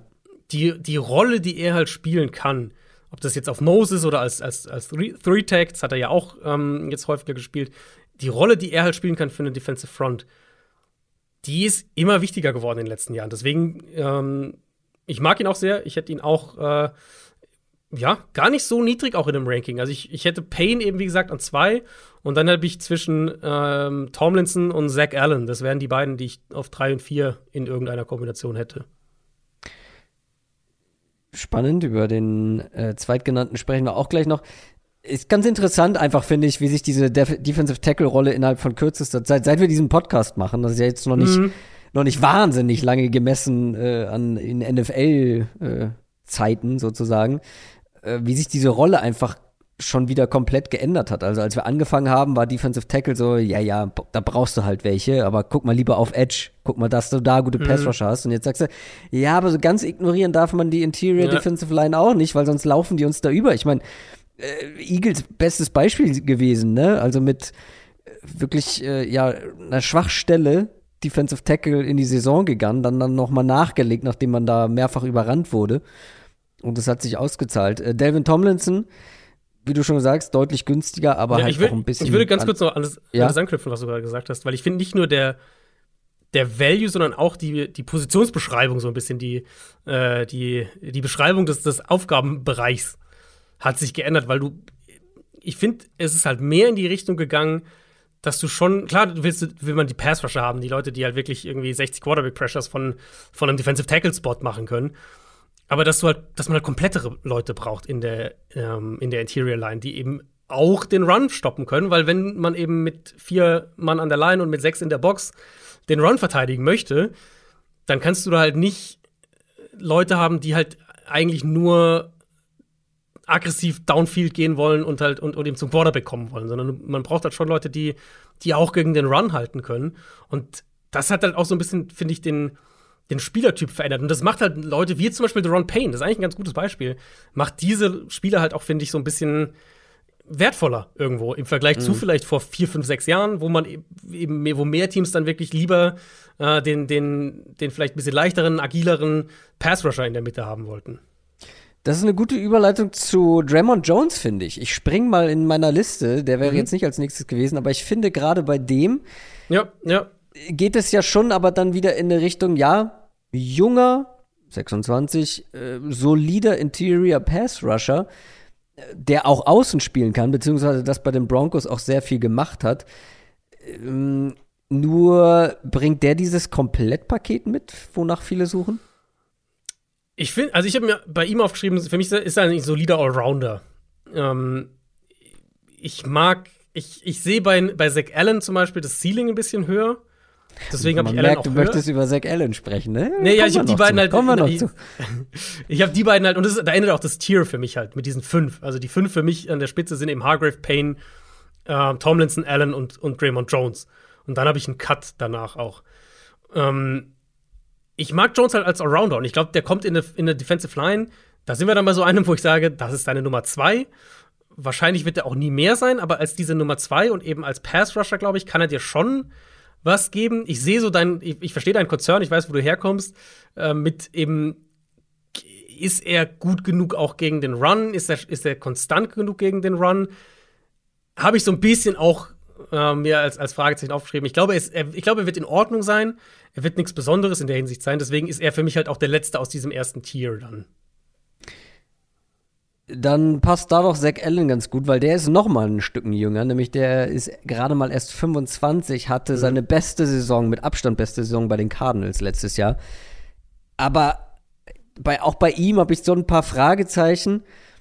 Was ist er für ein Spieler? Weil wo passt er jetzt hin in diese Beschreibung? Weil er ist ja auch eher dann Richtung Draymond Jones, also auch einer, der viel ähm, ja, Outside gespielt hat, beziehungsweise als End gespielt hat wie groß ist der Markt? Er ist halt, wie gesagt, jünger als viele andere, aber man muss halt auch bedenken, dass die Jahre vorher, vor diesem letzten Jahr oder mhm. dem vergangenen Jahr, wirklich eher so meh waren. Ja, ja, das muss man mal so ein bisschen abwägen. Ähm, gerade bei Spielern, die halt noch so jung sind und gerade bei Linemen, weil wir das ja immer wieder mal sehen, dass, dass, dass Linemen manchmal dann doch erst im dritten, vierten Jahr so richtig ihren Breakout haben. Jetzt muss man sich halt fragen, war das jetzt der Breakout oder war das eine Outlier-Saison? Ja.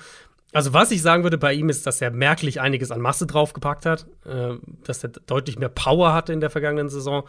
Und ich finde, er ist für mich so ein bisschen die Light-Version von The Ron Payne. So sehe ich ihn vom Spielertyp her so ein bisschen, wenn wir jetzt in dieser Free Agency-Liste äh, bleiben, weil er, er, er ist für mich, was das Allround-Paket angeht, mag ich ihn mehr als Draymond Jones. Wenn du einfach einen Interior Pass Rusher willst, mag ich Jones, glaube ich, ein bisschen mehr.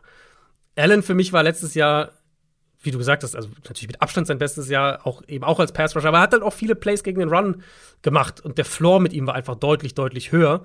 Ähm, ich glaube, du kannst mit ihm eben, wenn du darauf zockst, dass du sagst, das war jetzt dein Breakout-Jahr und du recht behältst, dann könnte er halt echt ein Schnäppchen werden, weil ich denke, er wird nicht so teuer sein. Ich glaube, der Markt für ihn wird solide sein, aber jetzt nicht in der 14, 15 Millionen Range pro Jahr, sondern eher in der 10, 11, vielleicht 12, aber eher so 11, würde ich jetzt mal grob schätzen.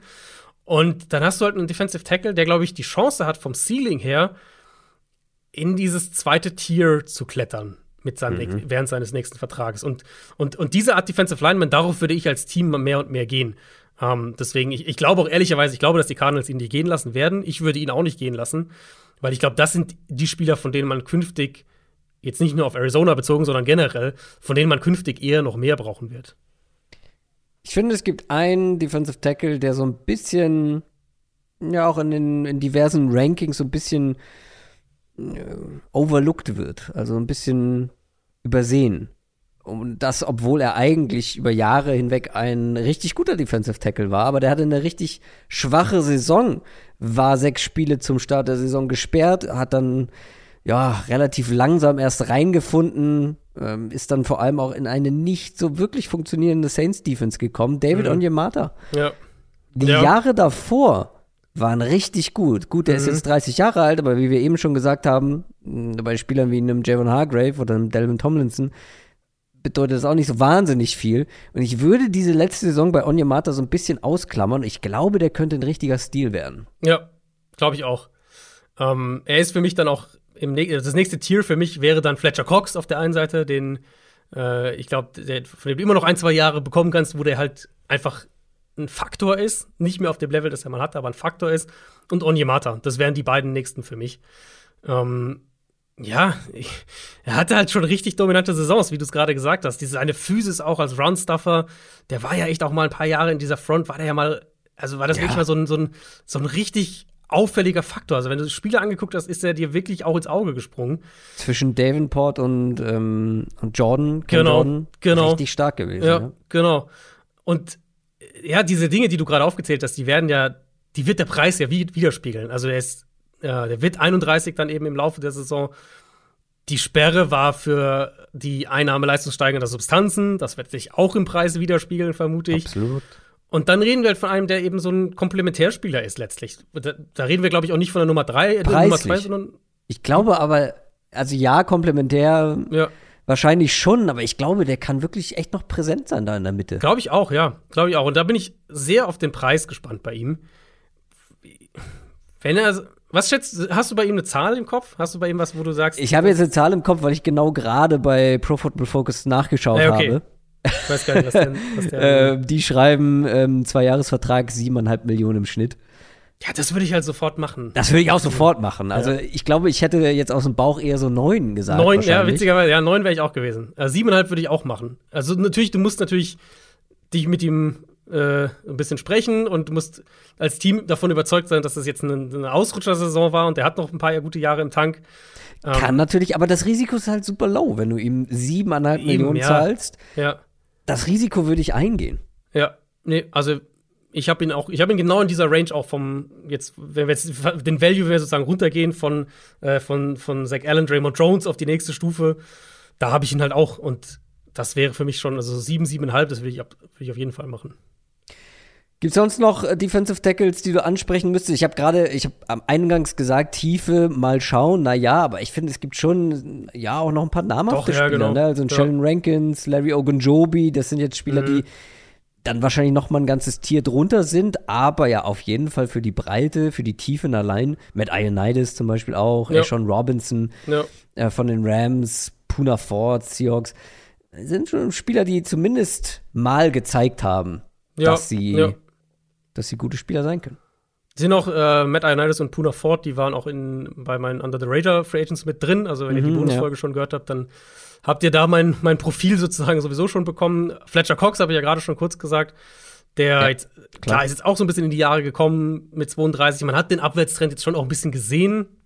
Ähm, ich, also ich sehe ihn halt schon auch jetzt in der Rotationsrolle dann in erster Linie. Und die Eagles haben ihn ja auch so ein bisschen in der Richtung eingesetzt, ein bisschen mehr, ein bisschen mehr auch mal rausgenommen, ein bisschen mehr Pausen gegeben. Da muss ich auch sagen, die Eagles waren ja gewillt, ihn äh, zu verlieren in der vergangenen Free Agency. Die haben sie ihn entlassen und sie haben ihn dann ein paar Tage später für natürlich weniger Geld wieder verpflichtet. Aber theoretisch hätte da jedes andere Team ja Fletcher Cox genug Geld bieten können, dass die Eagles raus gewesen wären. Ich denke, dass er jetzt tatsächlich auf den Markt kommt, vor allem falls die Eagles wirklich versuchen, Javon Hargrave zu halten, was natürlich sehr teuer werden wird. Und mit ja. Cox, glaube ich, kriegst du immer noch eine solide Production als Pass-Rusher. Nicht mehr diese Dominanz, nicht mehr diese physische Dominanz, die er vor fünf, sechs, sieben Jahre hatte, wo er ja wirklich nach Aaron Donald der beste Defensive Tackle in der NFL war. Ja. Aber so diesen, du kriegst dieses Veteran Leadership, du kriegst wahrscheinlich eine Rotationsrolle, eine High-End-Rotationsrolle und dementsprechend auch preislich dann in der, äh, in der Richtung. Ich glaube, die meisten Namen, sonst hast du gesagt, ähm, Linval Joseph, den könnte man vielleicht noch erwähnen. Da sind wir nochmal mhm. bei den Eagles. Der, ähm, der dann ja hinten raus in der Saison in Playoffs war der echt ein, ein wichtiger Runstoffer. Für die natürlich auch ein reiner Rotationsspieler. Der ist jetzt auch 34, Nose Tackle. Ähm, jetzt auch letztes Jahr nur zwei Spiele mit mehr als 30 Snaps gehabt. Also wir reden eher so von einer 12, 15, 20 Snap-Rolle. Ähm, und, und das kauft man sich letztlich auch ein mit ihm dann. Die, diesen Spieler halt für eine klar definierte Rolle, 15 Snaps, sowas pro Spiel und der Defense letztlich dabei helfen, in Zweiter und Lang zu kommen. Das ist im Prinzip seine Rollenbeschreibung und die kann er immer noch, äh, glaube ich, kann er immer noch erfüllen.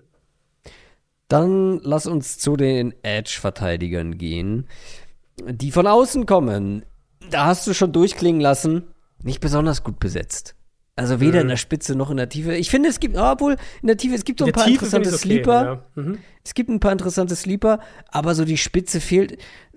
Und das merkt man vor allem, wenn man hört, mit welchem Spieler ich anfangen möchte. Ich möchte nämlich über einen Spieler zuerst sprechen, beziehungsweise ihn aus dem Weg schaffen, weil wir jedes Jahr über diesen Mann sprechen müssen in dieser Folge.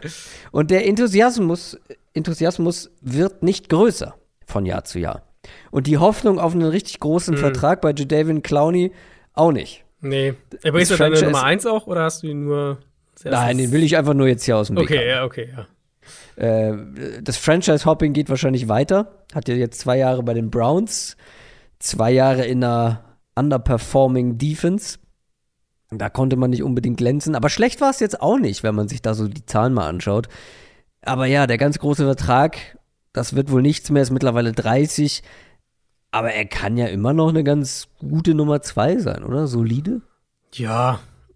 Verletzungen sind bei ihm halt einfach ein Thema. Das muss man Absolut. mit einkalkulieren. Letztes Jahr ja auch dann wieder äh, ein Viertel grob der Saison verpasst. Also du wirst einfach keine, keine, keine volle Saison von Clowny bekommen. Ich glaube, wir wissen einfach relativ genau, was er ist und was er nicht ist jetzt mittlerweile an dem Punkt seiner Karriere. Er ist halt ein solider Pass-Rusher mit, ich würde sagen, an diesem Punkt wahrscheinlich verlässlicheren Qualitäten als Runstopper. Der kann außen spielen, der kann noch mal nach innen rücken.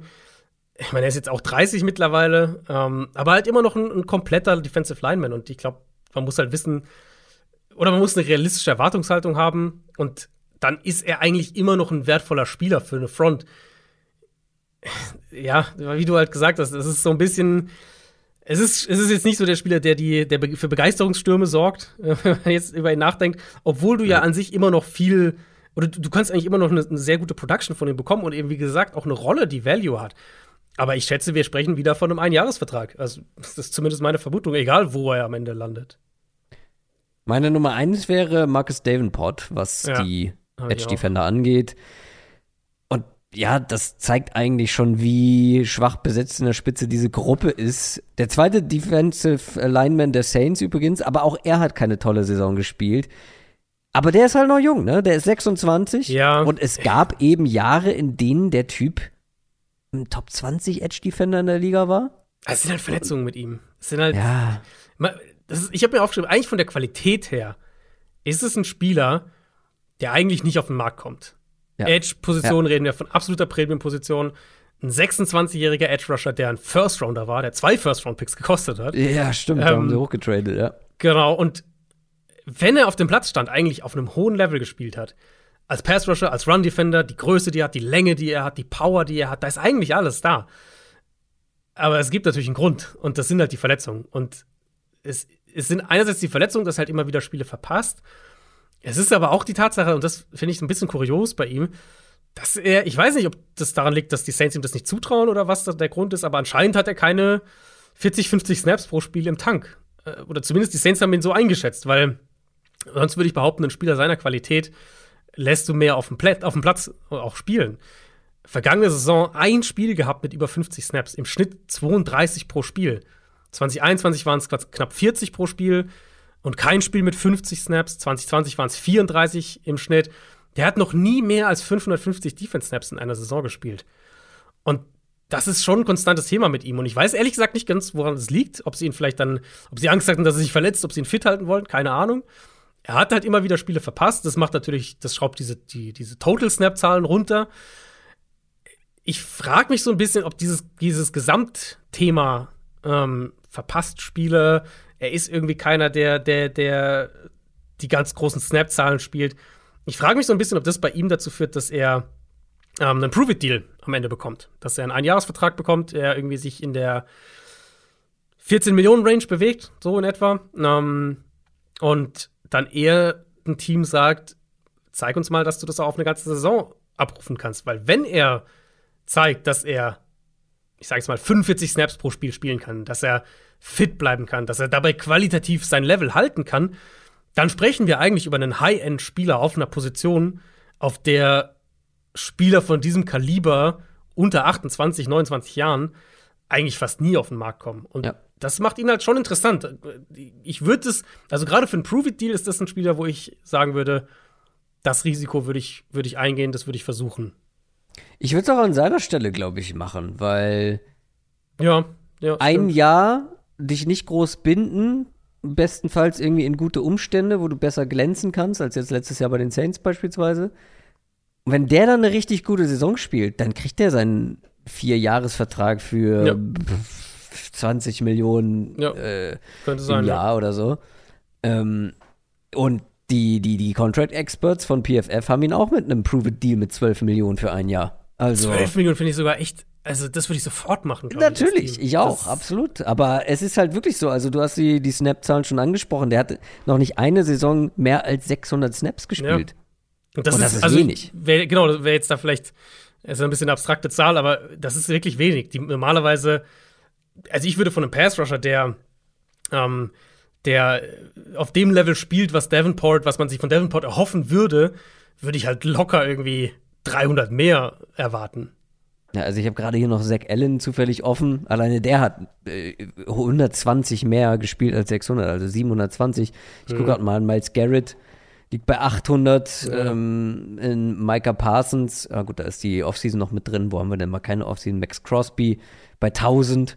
Also. Ja, gut, Max Crosby spielt auch jeden einzelnen Snap, muss man sagen, aber. Ja, das stimmt. So, also 800, 800 ist eigentlich eine ganz gute Benchmark. Da Selbst Jalen Phillips, ein Verletzungs, äh, Verletzungs, wie sagt man, besorgter? Nee. Einer, der Verletz Verletzungssorgen hatte. Ja, ja. Jalen Phillips von den Dolphins hat 900 Snaps gespielt dieses ja. Jahr. Ja, genau. Und, und da will ich ihn halt sehen. Und da, dass wir das halt noch nie von ihm gesehen haben in der NFL, das muss einen stutzig machen. Deswegen kann ich mir auch nicht vorstellen, dass er irgendwie jetzt einen drei, vier Jahresvertrag kriegt. Dann haben wir schon einen kleineren Bruch, würde ich sagen. Ich habe jetzt hier als nächstes einen Charles O'Manihu. Mhm, habe ich auch, ja. Auch der hatte seine beste Saison bei den 49ers letztes ja. Jahr. Einfach 54 Quarterback Pressures in der Regular Season und dann noch mhm. ein Monsterspiel gegen die Seahawks hingelegt in den Playoffs. Natürlich hat auch er von sehr guten Umständen profitiert da ja. in der Front, aber ein spannender Kandidat, weil der ist noch nicht mal 26. Ja, das ist es wirklich. Der ist halt echt noch super jung, 25 Jahre alt. Hat sich jetzt deutlich gesteigert. Ähm, PFF hat ihn über die letzten beiden Jahre mit einer Pass-Rush-Win-Rate von über 20 Prozent. Das ist der zwölftbeste Wert unter allen Edge-Rushern die letzten beiden Jahre. Ja. Also die Zahlen sind da, Pressure-Zahlen hast du gerade schon gesagt. Ähm, und teuer wird er nicht? Genau, ich bin sehr auf seinen Oder? Markt gespannt, weil ich, also ich finde ihn, finde ich, fand ich mit, vielleicht aus dieser Edge-Gruppe am schwierigsten zu greifen. Weil eigentlich, wenn du dir. Eigentlich müsste, könnte aber auch so einer sein, der überraschend. Genau, genau, genau, wollte ich gerade sagen. Ja, ja. Wollte ich gerade sagen. Eigentlich, eigentlich müsste das einer sein, wo Teams echtes Interesse haben. Ähm, ich mag ihn so als, als, auch als Power Edge. Da, sein bester Fit wäre ein Verbleib in San Francisco. Nummer ja. zwei sein gegenüber von Nick Bosa. Aber da sind wir halt auch schon beim Knackpunkt. Nein, das müssen halt bald Nick Bosa bezahlen. Und ich weiß nicht, ob sie dann zwei, zwei Edge Rusher bezahlen. Mal gucken, was sein Markt ist, ob er vielleicht dann zu teuer wird für San Francisco. Ich bin sehr gespannt, wo er landet. Es gibt ja durchaus äh, ehemalige Niners Defense Coaches, die woanders Head Coaches sind mittlerweile. Vielleicht wird da der ein oder andere äh, die Fühler nach ihm ausstrecken. Aber ich, ich glaube mhm. auch, dass er, also er könnte entweder ein richtiger Stil sein oder er wird, wie du gerade gesagt hast, wird dann so in Anführungszeichen überraschend teuer sein. Einer der spannendsten Spieler für mich in der ganzen Free Agency ist ein ehemaliger Teamkollege von Charles O'Maniu. Und zwar Ogbonya Okoronko. Mhm, habe ich auch dabei, ja. Also, als ich mir jetzt nochmal die Zahlen angeguckt habe, er ist mir vor allem dann in der zweiten Saisonhälfte immer mal wieder aufgefallen, aber der ist ein Top 25 Spieler, was Pass Rush Produktivität angeht. Mhm. Und das in einer der schwächsten Defenses der Liga. Und vor allem finde ich es besonders bemerkenswert bei Okoronko. Der war bis Woche 11 in seiner ganzen Karriere kein Starting Player. Also weder, äh, wo war er vorher bei den Rams, noch bei den Texans. Mhm. Der hat acht Spiele in seiner ganzen Karriere als Starter bestritten.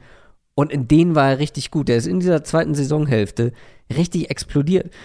Und das könnte halt so ein, ja, so ein Spätzünder sein mit fast mhm. 28. Der hat halt nie so richtig die Chance bekommen und jetzt hat er die Chance mal bekommen, dazu noch in einer schlechten Defense, aber hat halt das Beste draus gemacht. Ja. Also war richtig, richtig gut. Und der wird jetzt keinen Monstervertrag bekommen, äh, auf Grundlage dieser acht Spiele, so ungefähr.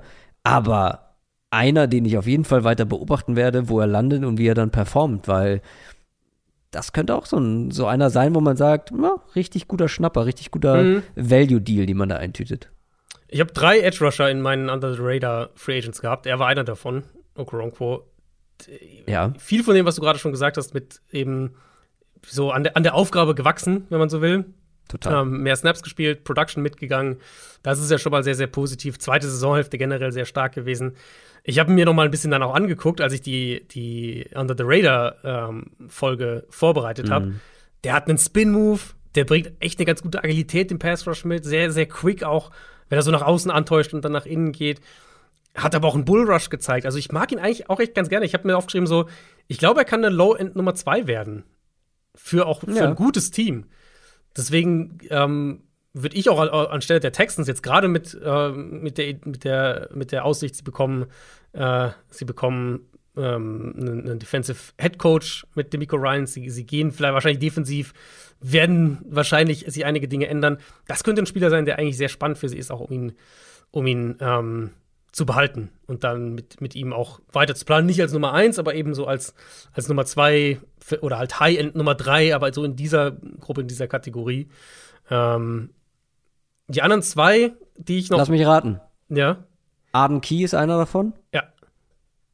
Ja, äh, habe ich eben auch mal aufgeschrieben. Hatte auch eine richtig gute Saison bei den Jaguars. Mhm. Auch er ab Woche 8, glaube ich, äh, richtig gut gewesen. Ab Woche 8 nur ein Spiel mit weniger als drei Quarterback Pressures. Das war äh, der Breakout zum absolut richtigen Zeitpunkt. Hm. Ja, mein, die Karriere bei ihm ging ja aber schon auch so in die Richtung, glaube ich. Also so, das Gefühl war jetzt diese Saison der, die, die, logische Folge fast so ein bisschen. War ja bei den Raiders damals, hat er nie funktioniert.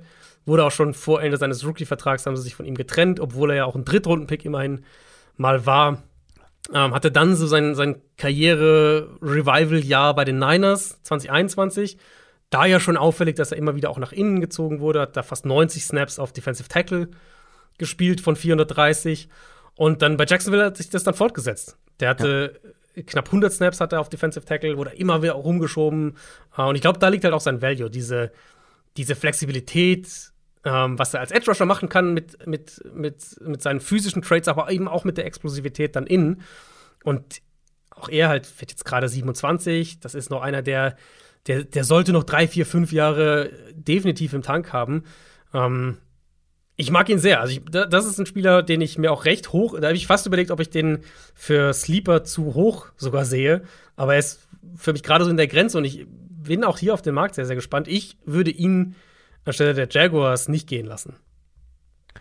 Bei dem dritten Sleeper, hm, weiß ich nicht genau. Also ich finde, Melvin Ingram ist noch einer, der auch in einem hohen Alter noch eine Rotationsrolle Ingram, haben Ingram habe ich mir im, im, in meinem normalen Ranking aufgeschrieben, war jetzt kein Sleeper für mich, weil der Name einfach zu bekannt ist irgendwie. Ja, Aber der, gut, mein, fair. der ist halt so unfassbar konstant. Ich habe mir auch ja. die Zahlen nochmal angeschaut bei ihm. Der wird jetzt bald 34, Melvin Ingram. Also wir reden von einer Kurzzeitlösung, wir reden von einer Nummer 3 in der Rotation, ganz klar. Aber wenn Melvin Ingram in seiner Karriere mindestens 300 Pass-Rush-Snaps hatte, und das waren für ihn sieben Saisons mit jeweils mindestens 300 Pass-Rush-Snaps, hat er nie unter 38 Quarterback-Pressures gehabt. Und in fünf von diesen sieben Saisons war er über 50. Also unheimlich konstant, der wird nicht viel kosten. Ein Jahr, was weiß ich, 5 Millionen, sowas, 6 Millionen höchstens, glaube ich. Und dann halt als Nummer drei, wo du auch seine Snaps so ein bisschen managen kannst, ihn frisch halten kannst. In der Rolle kann er halt echt wertvoll sein. Und das sind eben. Melvin Ingram ist so einer dieser Spieler, warum ich es gut finde, dass wir diese Free Agency-Folgen mittlerweile anders aufziehen. Weil genau das sind für mich die Spieler, die in Free Agency einen Unterschied machen können, obwohl sie natürlich nicht längst nicht oben an der Spitze irgendwie von, von irgendwelchen Rankings stehen oder, ja. oder irgendwie an den ersten zwei Tagen der Free Agency verpflichtet werden. Aber war, das war dann äh, dementsprechend nicht dein Sleeper, lass mich überlegen. Brandon Graham sei nur erwähnt, der nächste Eagles-Defense-Spieler, Mhm. Ja, der auf den Markt kommt. Auch halt diese Veteran-Schiene natürlich, der auch eine sehr, Ja, sehr der nochmal ein Stück hatte. älter. Ja. Ja. Wer ist es? Ist es äh, Abucam? Es ist Abucam, Samson Ja. Abucam, genau. Äh, noch einer von so vielen Defensive Linemen, die ihre Karriere bei den Niners wieder in eine andere Bahn lenken konnten. Ähm, der war auch vorher nicht schlecht, die ersten vier Jahre seiner Karriere, aber bei den Niners nochmal so Pass-Rush-Rotationen, bisschen hochgearbeitet. Der war ja so die, die Nummer zwei dann, äh, oder beziehungsweise die Nummer drei hinter Omeniu, oder die, die Nummer zwei so ein bisschen geteilt mit Charles Omeniu. Ähm, und jetzt halt, ja, 45 Quarterback Pressures 2021 gehabt, 50 letztes Jahr gehabt. Das ist einer, der, ähm, den man nicht unbedingt jetzt nach innen zieht, wie jetzt Arden Key zum Beispiel, aber der halt außen wirklich auch mit, mit Explosivität, mit Agilität punktet. Ähm, ich sehe ihn, ich hätte ihn wahrscheinlich hinter, also hinter Arden Key auf jeden Fall und auch hinter Okoronkwo, aber eben so in diese, ja, High-End Nummer 3 Rolle. Und ich glaube, da ist, da, da kann halt echt versteckter Value sein, weil diese Rollen, diese Spieler kosten natürlich auch nicht so viel. Kommen wir zu den Off-Ball-Linebackern. Da ist in der Spitze, glaube ich, für jeden Geschmack was dabei. Ich würde mal sagen, drei echt gute Spieler. Auf die Tiefe gucken wir dann danach. Fangen wir mal an mit dem, mit dem größten Namen, Lavonte David. Ist nicht mehr der jüngste, 33, aber einfach seit Jahren, gefühlt seit ich denken kann, nicht ganz so lange, aber einer der besten Mittellinebacker der Liga. Der will bestimmt noch mal von den Bucks zu einem Contender-Team, wo er vielleicht noch mal helfen kann. Ähm, die einzige Frage ist bei ihm, was glaubt man, wie lange er noch so ein Top-Niveau im Tank hat? Ja, 33. Ich würde ihm, also ich vermute, dass er einen Zweijahresvertrag bekommen wird. Ähm, also man muss halt klar sagen, er hat jetzt nochmal eine Saison auf absolutem Elite-Level gespielt. Ja. Für mich ist er nach wie vor ein ja, Top, ich denke Top 3 Off-Ball-Linebacker in der NFL. Top 5 auf jeden Fall. Ähm, weil er halt auch alles kann. Covern, ist gut gegen den Run, super Übersicht. Das ist wirklich so dieser Linebacker, der eine Front auch zusammenhält. Und von der Idee her sprechen wir da logischerweise von einem Team, das im Win-Now-Modus ist. Ähm, das, ich habe mal überlegt, also vielleicht ja so jemand wie, wie die Bengals oder die Bills, die ja beide jetzt auch junge Linebacker verlieren könnten, vielleicht die Chargers. Das wären so die, wo ich jetzt denken würde, Teams, junge Teams, die, die jetzt gewinnen wollen. Im Moment gibt es halt keine Anzeichen dafür, dass er irgendwie zeitnah einbricht. Und für ein, zwei Jahre, und es wird kurzfristig mit ihm sein, das muss man natürlich dazu sagen, aber für mich ist er der Top-Linebacker auf dem Markt auch. Also er wäre der Erste, den ich versuche zu verpflichten, einfach weil er für mich qualitativ in der eigenen Liga spielt, von, angesichts von, also im Vergleich mit denen, die jetzt auf dem Markt sind sonst. Ist halt nur die Frage, willst du so jemandem irgendwie, keine Ahnung, 12 Millionen im Jahr zahlen und dann das Team sein, wo er dann plötzlich abbaut? Die Gefahr ist nichts- natürlich da. Genau, die Gefahr Ja. musst du halt mit ihm einkalkulieren. Bisher gibt es keine Anzeichen dafür, dass er abbaut. Ähm, ich glaube, also ich glaube, ich, ich würde sehr sicher sagen, ein Jahr Top-Production kriegst du noch von ihm und dann musst du mal gucken, wie du das danach strukturierst. Ich finde ja Truman Edmonds sehr, sehr spannend. Äh, Da gehen wir in unserem Ranking ein bisschen auseinander. Ich bin froh, Mhm. dass ich ihn vielleicht ein bisschen zu hoch eingeordnet habe, aber sonst wäre er in unserer Top 10 wahrscheinlich nicht mit dabei. Aber Truman Edmonds ist deutlich, deutlich jünger als jetzt ein Lavonte David. Der ist nicht mal 25, Das der ist Mann. echt krass, ja. Der war dieses Der war- super junge Prospect auch. Ja, der war der zweitjüngste Spieler in dieser gesamten 2019er Draftklasse, der überhaupt gedraftet wurde. Mhm. Ähm, ja, vielleicht bin ich einen Ticken zu hoch, dann, wir sprechen ja noch über das Ranking. Aber ich finde, gerade dieses Jahr haben wir zwei Sachen gesehen. Zum einen, dass diese, diese ultra dynamischen, explosiven Off-Ball-Linebacker echt wichtig sein können. Mhm. Und dass er vielleicht doch gar nicht so schlecht in Coverage ist, je länger er in der NFL spielt, weil das war immer so seine Schwachstelle. Hat ein richtig starkes Duo mit Matt Milano bei den Bills gebildet. Der hat Karrierebestwerte in folgenden Kategorien. Zugelassene Reception Percentage, zugelassene Receiving Yards im Schnitt, zugelassene Yards nach dem Catch, zugelassenes Passer Rating und Bestwert in Sachen Pass Breakups einfach mal verdoppelt.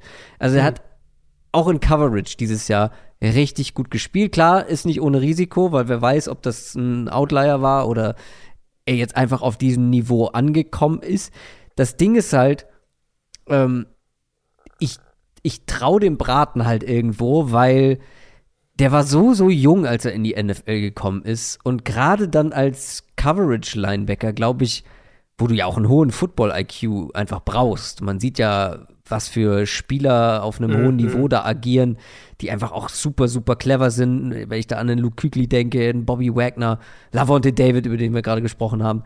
Und ich glaube, sowas muss sich erstmal entwickeln, sowas musst du lernen. Und da hatte er große Probleme mit.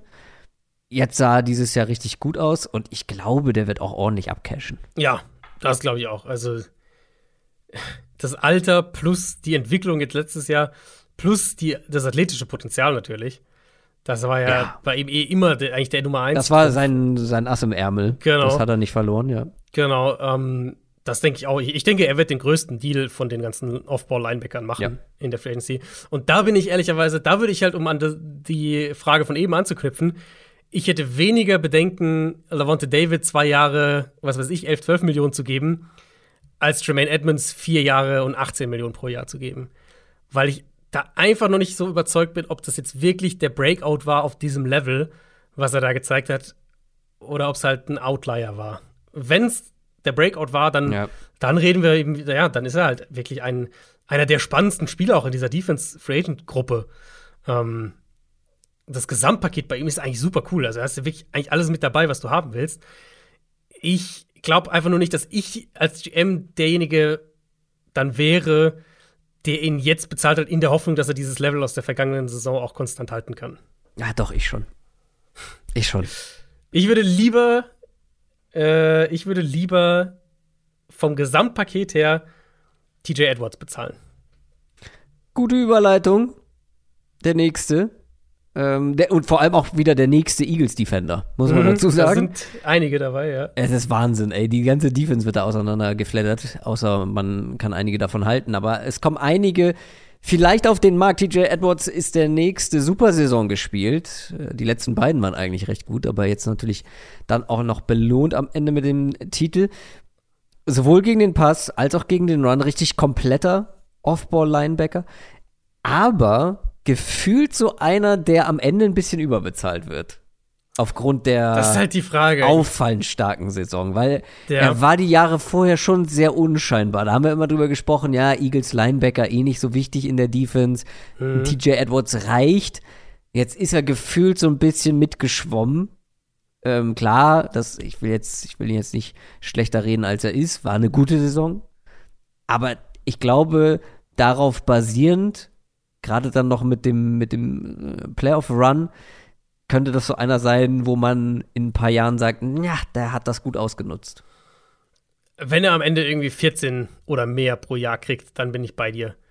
Wenn du ihn für 12 bekommst, dann glaube ich. PFF hat ihn bei drei Jahre 13,5 Millionen. Ja, das ist Das wäre mir zu teuer. Also da zahle ich lieber da zahle ich lieber ein paar Millionen pro Jahr mehr für Truman Edmonds und habe das, das extrem hohe Ceiling, vielleicht auch ein bisschen mehr Risiko, aber das hohe Ceiling als 13,5 für TJ Edwards. Verstehe ich. Da, also das verstehe ich. Ich würde, ich hätte Edwards gerne so für 12 im Jahr. Er wird ja natürlich auch, der Unterschied zwischen den beiden wird halt vor allem ja auch, ähm, also klar, einmal die, die durchschnittliche äh, pro Jahr, aber die Garantien werden ja drastisch unterschiedlich ja, sein, ja. schätze ich, zwischen Edwards und Edmonds. Das wird doch deutlich auseinandergehen. TJ Edwards hat natürlich nicht das athletische Profil, das Tremaine Edmonds hat, das muss man ganz klar sagen. Er punktet aber halt für mich in, dieses, in vielen von diesen anderen Sachen, die halt so Linebacker, Linebacker, äh, Gedöns. Äh, wichtige Linebacker-Aspekte sind, sagen wir so. Okay. Ähm, sowas wie Spielverständnis, wie er sich im Raum bewegt, wie er sich positioniert, wie er gegen den Run und Blocks rumkommt, wie er Plays gegen den Run machen kann, wie konstant er halt ist. Da finde ich ihn in, in, vielen Bereichen halt tatsächlich besser als Tremaine Edmonds. Und ich, also ich sehe da einen Punkt voll mit dem Ceiling für Edmonds. Das, also da muss man nicht diskutieren. Das ist natürlich deutlich höher mit, Ed, mit, mit Tremaine Edmonds. Ich mag ihn aber halt, also ich mag TJ Edwards eben, was die, was den Floor angeht, mehr. Und ich finde, er passt halt so gut in diese ganzen mhm. Defenses, die mit leichter Box, mit Two High Shells spielen wollen. Heißt, einen Markt wird er auf jeden Fall haben. Er war ja letztes Jahr schon tatsächlich auf dem Markt, also weil er ist ja ein undrafted Free Agent gewesen.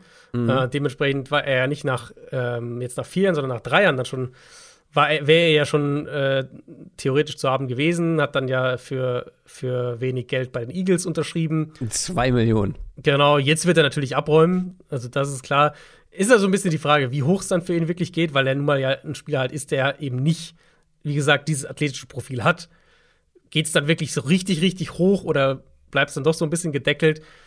Also, ich mag ihn sehr. Ähm, ich glaube, er wird sich halt preislich sowohl auch was die Länge angeht, als auch Durchschnittsgehalt, als auch Garantien, wird er sich wahrscheinlich zwischen Edmonds und, und Lavonte David irgendwo einpendeln. Und das finde ich auch in Ordnung dann.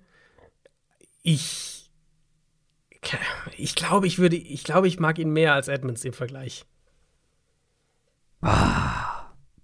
Ich traue halt, nee, das, der Punkt, den du gesagt hast, da, da, genau da gehen wir auseinander. Ja. Ich traue halt dem Braten bei Edmonds noch nicht so ganz. Ja, Klar, auf Nummer sicher. Wenn du auf Nummer sicher gehen willst, dann nimmst du DJ ja. Edwards. Aber ich glaube, dass du, wie gesagt, ein bisschen zu viel für DJ Edwards dieses Jahr bezahlst. Die Gefahr gibt es auf jeden Fall, ja. Leighton Van Der Esch ist ein großer Name, kam als Star in die Liga, hat erst wie einer gespielt, dann plötzlich nicht mehr, mhm. mehrere mhm. Jahre. Klammheimlich letztes Jahr dann wieder ganz okay gespielt eigentlich. Wie gut ist Leighton Van Der Esch und wie groß ist der Markt für ihn? also wie gut er ist, ich glaube, letztes Jahr war schon ein wichtiges Jahr für ihn, weil man halt doch nochmal gesehen hat, dass, dass es nicht alles verloren ist, was er früh in seiner Karriere gezeigt hat. Ähm, ich finde den Markt für ihn super schwer einzuschätzen. Ich glaube nicht, dass er so einen großen Markt haben wird, ehrlich gesagt. Ja, er hat ihn noch mal gesteigert. Aber das auf jeden Fall. Das auf jeden Fall. Aber ich glaube, mhm. dass wir bei ihm, also es ist sowieso ein Cut jetzt nach diesen drei generell, egal wie man die danach rankt. Ja. Ich habe ihn ehrlicherweise auch nur an sieben gerankt. Also ich habe jetzt noch drei vor ihm, wenn ich jetzt nach meinem Ranking gehen würde. Sag noch nicht die Namen, weil mhm. ich muss noch hier eine, eine, eine längst überfällige Victory Lab drehen gleich. ähm, das, ich glaube, er wird einen Markt haben. Ich glaube, er wird einen soliden Deal bekommen. Aber ich glaube, wir reden von signifikant weniger als egal über die drei, egal von welchen, den man jetzt rauspicken will, über die wir jetzt bisher gesprochen haben. Und ich glaube, das ist auch in Ordnung so. Ähm, er ist jetzt ich, er ist schon auch eher die Kategorie Floor, nicht unbedingt Ceiling. Aber wir haben halt von ihm gesehen, ähm, dass er, wenn er auf einem hohen Level spielt, gerade halt auch ein guter Cover-Linebacker sein kann, gerade auch Value eben in wichtigen Bereichen mitbringt. Deswegen, er, also Leighton Vanderish könnte auch durchaus ein, ein Schnäppchen sein dann in dieser Linebacker-Gruppe, weil er eben auch zum Beispiel, also auch im Vergleich zu einigen der anderen, die dann in diesem zweiten Tier sind, durchaus ein kompletter Linebacker ist, wenn er halt dieses Level jetzt bestätigen kann. Kommen wir zu meinem Sleeper slash Lieblings-Linebacker in dieser Free Agency-Klasse. Und es hat lange gedauert, bis ich diese Victory Lab drehen konnte. Irgendwie kam es nie dazu. Wir haben nicht über ihn gesprochen. Es ist ein Spieler, den ich vor dem Draft 2019 richtig gut fand. Ich habe noch mal nachgeguckt. Wortwahl Adonis. Was ein Adonis steht in meinen Notizen. ähm, der war mein Linebacker Nummer drei und ich weiß, dass ich da ganz schön Gegenwind für bekommen habe. Hinter natürlich den beiden Devins, Devin Bush, Devin White. Jermaine Pratt? Mhm. Es hat auch gedauert. Ich konnte diese Victory Lab lange nicht drehen, aber dieses Jahr hat er mein Vertrauen zurückgezahlt. Der war gut in Coverage, und er hat vor allem seine größte Schwachstelle, zumindest dieses Jahr, behoben bekommen. Die hatte er nämlich schon im College, habe ich mir notiert. Zu viele Miss-Tackles. Mein Gott, ist der mhm. manchmal an Tackles vorbeigeflogen, vorbeigerauscht. Also wie gesagt, Adonis, ultraathletisch, ähm, super Physis, Explosivität ist da gewesen, war auch Safety lange, kaum Linebacker, glaube ich, gespielt im College. Ähm, und halt diese Miss-Tackles. Und dieses Jahr 6,5% Miss-Tackles, damit hat er seinen bisherigen Karriereschnitt fast halbiert. Nur zwei Miss-Tackles in Coverage, also einen ordentlichen Schritt nach vorne gemacht. Und wenn man jetzt halt bedenkt, wie, wie roh der in die NFL kam, eben kaum Linebacker gespielt, noch nicht, also gerade für diese Position noch nicht das Spielverständnis gehabt und sich jetzt halt aber bei den Bengals so gut entwickelt hat, es könnte auch erst der Anfang gewesen sein und deswegen Jermaine Pratt für mich der, der spannendste irgendwie aus dieser Gruppe, weil ich glaube auch nicht, dass er wahnsinnig teuer wird. Wahrscheinlich nicht. Ich meine, so war jetzt wirklich eine Breakout-Saison von ihm. Ähm, da muss ich auf jeden Fall, also gut Call bei dir, weil ich weiß noch, ich mochte den gar nicht vor dem Draft. Nee, nee, ich weiß, über den haben wir intensiv diskutiert ja. und du konntest es nicht glauben, dass ich den dann drei habe. Ja, also ich, ja, ich war wirklich bei ihm sehr, sehr skeptisch. Die ersten drei Jahre sah es auch eher so aus, als hätte ich recht. Ja, absolut. Deswegen habe ich noch nie zum Thema gemacht. das vierte war jetzt echt, das war wirklich seine erste richtig komplette Saison. Ähm, und vom Gesamtpaket her, ich glaube, also sein Markt auch bei ihm jetzt hier wird halt deutlich hinter äh, Lavonte David, Edmonds und Edwards sein. Aber eben, wie du gesagt hast, das kann ihn zu einem Value machen. Ich habe ihn auch als Nummer 4 gerankt. Also ich habe ihn jetzt auch dann jetzt zum Beispiel deutlich vor Vander Ash zum Beispiel. Das ist halt dieses Tier, also für mich 4 bis 7 ist quasi das zweite Linebacker-Tier. Und da, das führt Pratt für mich an. Und ich denke, dass der einen soliden Markt haben wird und dass der bei, ja, bei so knapp 10 im Jahr auch rauskommen wird. Also in der Range, glaube ich, wird er sich schon bewegen. Und dann eben auch wahrscheinlich doch 2, 3 Millionen vor, ähm, vor Vander Ash zum Beispiel. Ja, aber das wäre auch vollkommen okay. Na, zwei, drei, drei Millionen ist dann schon viel. Ist halt ein anderer Spielertyp auch, ne? Also nochmal mhm. dynamischer, nochmal explosiver. Ich mag ihn sehr gerne, ähm, aber du hast noch andere Spieler dann offensichtlich mit in dieser Gruppe. Ähm, lass mich raten. Ist da noch ein Eagles-Spieler mit dabei? Äh, nee, Eagles habe ich jetzt nicht mehr dabei. Ähm, Kazir White wäre noch einer, Kazir der da White, auch, genau. wo auch der Vertrag ausläuft. Ja. Bobby Okereke? Habe ich weiter hinten. Also ich habe in dem Tier noch Bobby Wagner, der, der Stimmt, den gibt es ja auch noch. Jetzt klar. auch auf dem Markt ist, ja, genau. Ja, ja, ja, den hatte ich noch gar nicht mit in, in Betracht gezogen. Ne, ja. ähm, ich habe es ja bei den News schon gesagt, also hat mich absolut positiv überrascht. Ich glaube, das lag Total. auch an seiner Rolle. Die Rams haben ihn mehr in, in, in klar definierten Räumen spielen lassen, mehr auch Downhill spielen lassen. Da konnte er seine Power besser anbringen, äh, eben auch viel als, als Blitzer eingesetzt. Und in der Rolle sehe ich ihn jetzt auch. Also er ist halt nicht mehr dieser All-Around-Top-Linebacker, der er mal war. Ist auch in Ordnung, er ist auch ein bisschen älter, ganz klar. Aber er hat halt gezeigt, dass er in dieser Rolle immer noch auf Elite-Level spielen kann. Und ich glaube, da reden wir, wie gesagt, von einer klar definierten Rolle, von einem kurzen Zeitfenster. Aber für ein All-In-Team habe ich ihn da absolut auf dem Zettel. Und da wird es sicher auch einige Teams geben, die, äh, die, die, diesen, die diese Rolle auch hoch, ähm, hoch einschätzen und ihm wahrscheinlich für zwei Jahre oder sowas holen werden. Vielleicht auch für ein Jahr. Und logischerweise wird Bobby Wagner auch am liebsten zu einem Contender wollen. Ich glaube, das, das liegt auch auf der Hand. Und ja, der andere. Na. Ja. Ähm, und der andere ist David Long von den Titans. Ach ja. Vielleicht der beste Run-Defender in der NFL auf Linebacker. Also zumindest einer der besten. Den hatte ich, den hatte ich glatt übersehen, weil den haben wir, den hatte ich in meinem Ranking äh, auf jeden Fall mit dabei. Zwar relativ weit hinten, mhm. aber er war mit dabei, ja. Stimmt, also ist für mich Punkt. halt dieses zweite Tier, ist für mich Pratt, Wagner, äh, David Long und, und Leighton Vander Esch in der Reihenfolge auch. Ja, du musst, also David Long muss halt in der Defense, in der er Downhill spielen kann und nicht nicht die Aufgaben übernehmen muss, die zum Beispiel ein TJ Edwards bei den Eagles jetzt hatte. Also der passt ja. halt auch dann in der Defense wie Titans oder jetzt vielleicht Vikings mit Brian Flores oder Patriots. Da sehe ich ihn auch bei so einem Team. Ja. Ähm, und dementsprechend wird sein Markt wahrscheinlich auch ein bisschen limitiert sein. Einfach weil sein Skillset nicht in jetzt so wahnsinnig viele moderne Defenses reinpasst.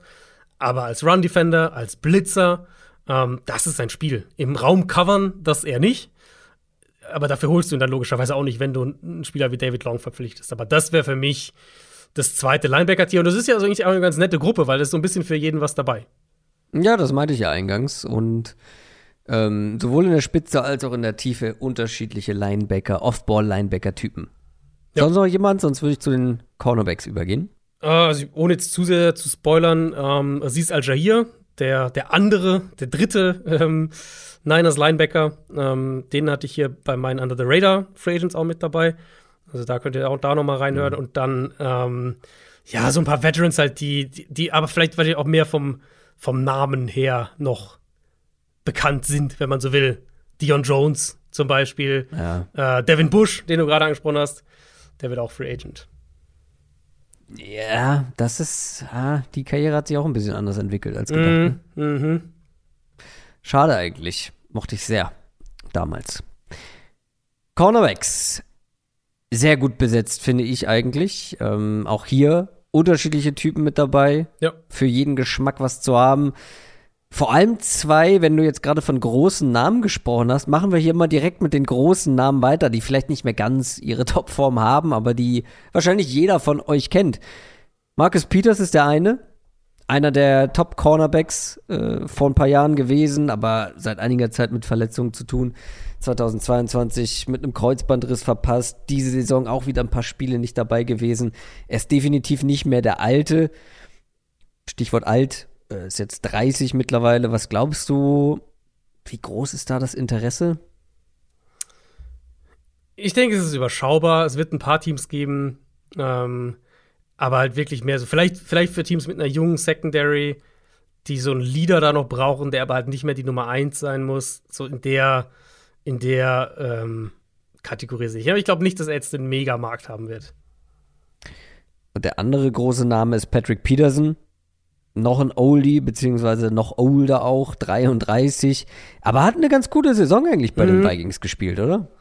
Ja, er ist, ich glaube, er ist also ein gutes Beispiel dafür, ähm, wie, wie eine veränderte Rolle dann doch auch eine Karriere auf der Position verlängern kann. Weil ich meine, bei Cornerback, bei Cornerback reden wir wirklich dann, ich würde sagen, von der athletisch anspruchsvollsten Position im Football. Einfach weil du ja eben permanent reagieren musst.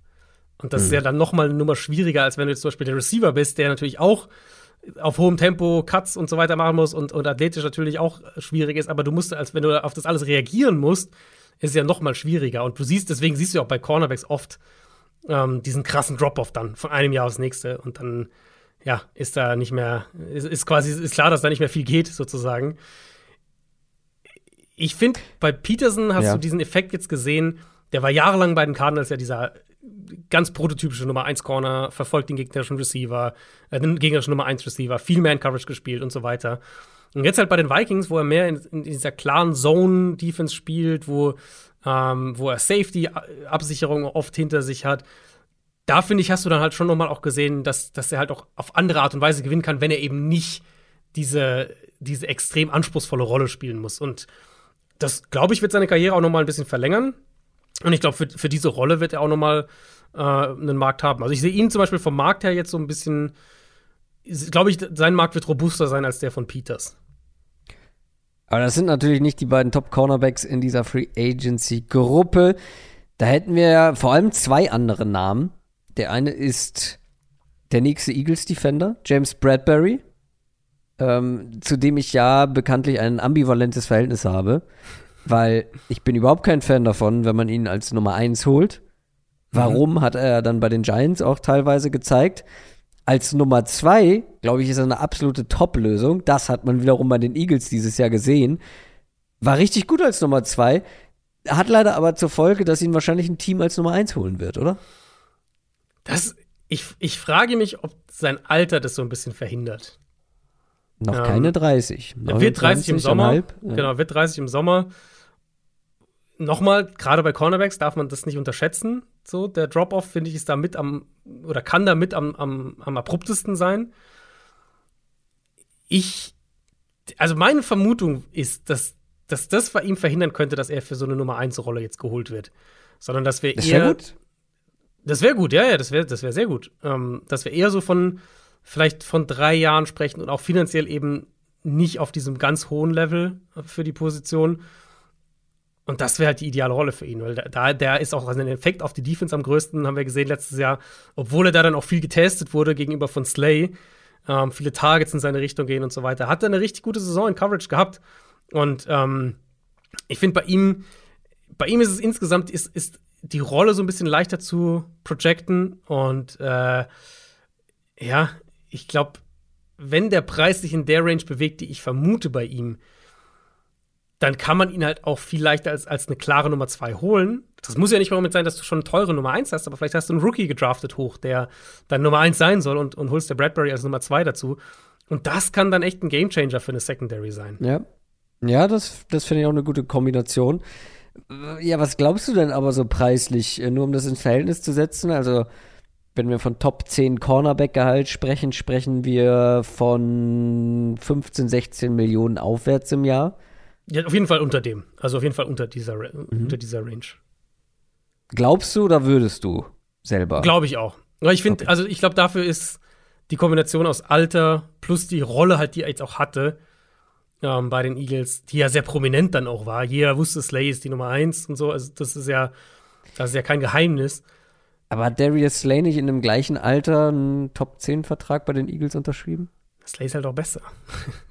ja, gut. Also ich, ich, glaube, ich glaube, dass er drunter sein wird. Also ich, ich denke, er wird unter 15 landen pro Jahr. Um, und dann habe ich halt auch viel weniger Bauchschmerzen, damit ihn halt auch als Nummer zwei in meine Defense zu packen. Und da, wie gesagt, da ist sein Value am, am höchsten. Und wenn man Darius Slay äh, zu sich ins Team holt, bekommt man einen sehr guten Bananapudding. So. Haben wir gelernt mhm. vom Super Bowl. Wahrscheinlich der beste Cornerback auf dem Markt ist Jamel Dean. Noch ein ehemaliger Super Bowl Champion. Hatte vier richtig gute Jahre bei den Buccaneers und ist vor allem gerade erst 26 Jahre alt. Ja. Kann ich ja schon mal vorweggreifen. In unseren Augen mit Abstand der interessanteste Cornerback auf dem Markt. Ja, die Kombination halt. 26, sehr konstant gewesen. Ehrlicherweise, bevorzugt würde ich ihn auch in der Nummer 2 Rolle sehen. Ist natürlich ja. so ein bisschen das Problem, wenn so ein Spieler auf den Markt kommt, weil der wird wahrscheinlich in der 15, 16, 17 Millionen Range landen. Ähm, einfach weil er halt äh, knapp vier Jahre jünger ist als Bradbury. Glaubst du? Ja, glaube ich schon. Top 10 Money? Ja, wahrscheinlich musst du es ihm zahlen, um ihn zu bekommen. Ja, wahrscheinlich, genau, ja. Wenn halt, die, wenn halt so ein Spieler wirklich auf dem Markt ist, glaube ich schon. Aber Carlton Davis, halt sein Teammate, hat nicht so viel bekommen. Der ist ja auch geblieben. Der ist ja nicht auf den Markt gekommen. Stimmt, den haben sie gehalten. Ja. ja. Und das Punkt. macht halt, das macht seine Prediction für mich so ein bisschen schwierig. Ja. Also als ich hier an der Liste dann dran saß, bei Bradbury fiel mir die Prediction leichter, weil ich halt denke, der wird finanziell eben unterhalb dieser Range landen. Bei Dean vermute ich, er wird in dieser Range landen, eben durch die Kombination aus Alter, bisher gezeigte Leistung, ein großer Corner mit Länge, ne? Das ist einer, den man auch in der haben will, der pressen kann. Aber wäre das für dich, also ich weiß, so funktionieren neue Verträge in der NFL nicht, aber wäre es für dich auch ein Top 10 Corner? Jetzt mal, mm. jetzt nie, muss jetzt nicht die anderen neun dir im Kopf durchdenken, nur mal so Bauchgefühl. Wahrscheinlich nicht. Nee, wahrscheinlich nee, oder? Nicht. Aber so Glaube ist ich halt, nämlich auch nicht, dass ja, er bei mir halt da drin landen würde. Ja. Also, so ist halt der Markt, wenn du halt als, wenn du halt Free Agent wirst, wenn du Klar. auf den Markt kommst und, keine Ahnung, in dem Alter sechs, sieben Teams um deine, um deine Dienste buhlen, dann gibt es halt drei Millionen mehr pro Jahr, so grob jetzt gesagt. Ähm, und das, das macht ihn halt so ein bisschen schwierig für mich. Ich meine, wir in unseren Rankings auch und sowas haben wir jetzt keinen haben wir ja nicht mit projected, was die verdienen und das irgendwie mit einkalkuliert, sondern da geht es ja wirklich um Leistung. Und genau. von dem her finde ich ihn im Gesamtpaket klar die Nummer eins auf der Position. Aber wahrscheinlich, ich als GM würde ihn wahrscheinlich nicht verpflichten, obwohl ich finde, nee. er ist ein guter Corner, aber ich glaube, er wird halt doch deutlich über seiner, äh, über seiner sportlichen Range finanziell landen. Ja, das glaube ich nämlich auch. Vor allem, weil es auch ein Spieler ist. Also ich weiß, es ist eine totale Stat, aber fünf zugelassene Touchdowns letztes Jahr und auch ein, einige äh, zugelassene Big Plays. Das ist, ist halt, wenn du so einen Corner hast. Ich wollte sagen, wenn ja. du so einen Corner hast, der halt, der pressen will, der, der, der aggressiv auch spielt, der wird halt auch mal geschlagen. Das ist einfach das macht so. Source Gardner auch. Er ja, ist trotzdem nichts zu. Nicht jeder kann Source Gardner sein. Das ist richtig. Und Jamal Dean ist es nicht und trotzdem unser Nummer 1 Corner. Dann gibt es noch ein paar andere interessante Namen. Mhm. Ich finde zum Beispiel Jonathan Jones ganz spannend. Mhm. Du bist, glaube ich, ein bisschen niedriger bei ihm. Oder generell einige. Ich finde allerdings, das wird ihm nicht so ganz gerecht, weil der war jahrelang richtig, richtig guter Slot-Cornerback. Und musste jetzt letztes Jahr, weil die Patriots einfach sehenden Auges auf eine Schwachstelle auf Cornerback in die Saison gegangen sind, musste er von Slot auf Outside gehen. Sah dann auch da kurzzeitig mal aus wie die Antwort. War er dann wahrscheinlich doch nicht. Aber ich finde nicht, dass man ihn unbedingt jetzt anhand der Leistung als Outside Cornerback bewerten sollte, sondern ich würde den halt als Slot holen. Und mhm. jemand, der einen guten Slot Cornerback haben will, der ist noch keine 30.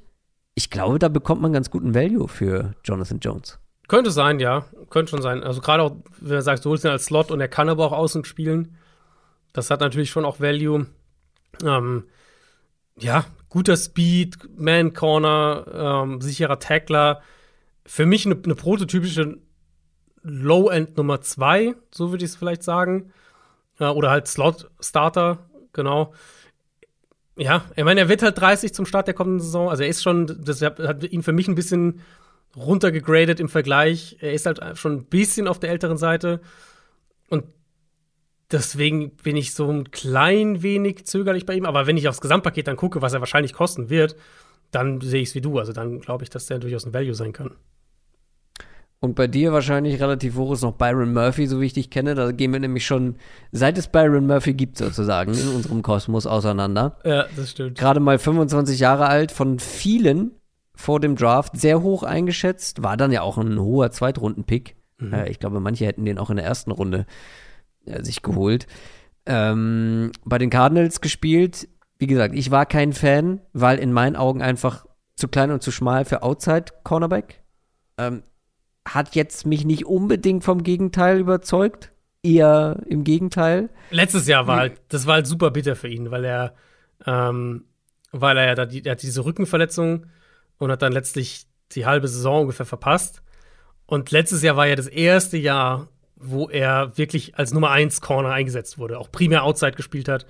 Und das in der mhm. ersten Saisonhälfte halt richtig, richtig gut. Also er war die erste Saisonhälfte war echt gut. Und dann hat er halt die zweite verpasst. Und das macht halt, jetzt hast du eine relativ kleine Sample Size. Ist so ein bisschen schwierig, ihn zu projecten.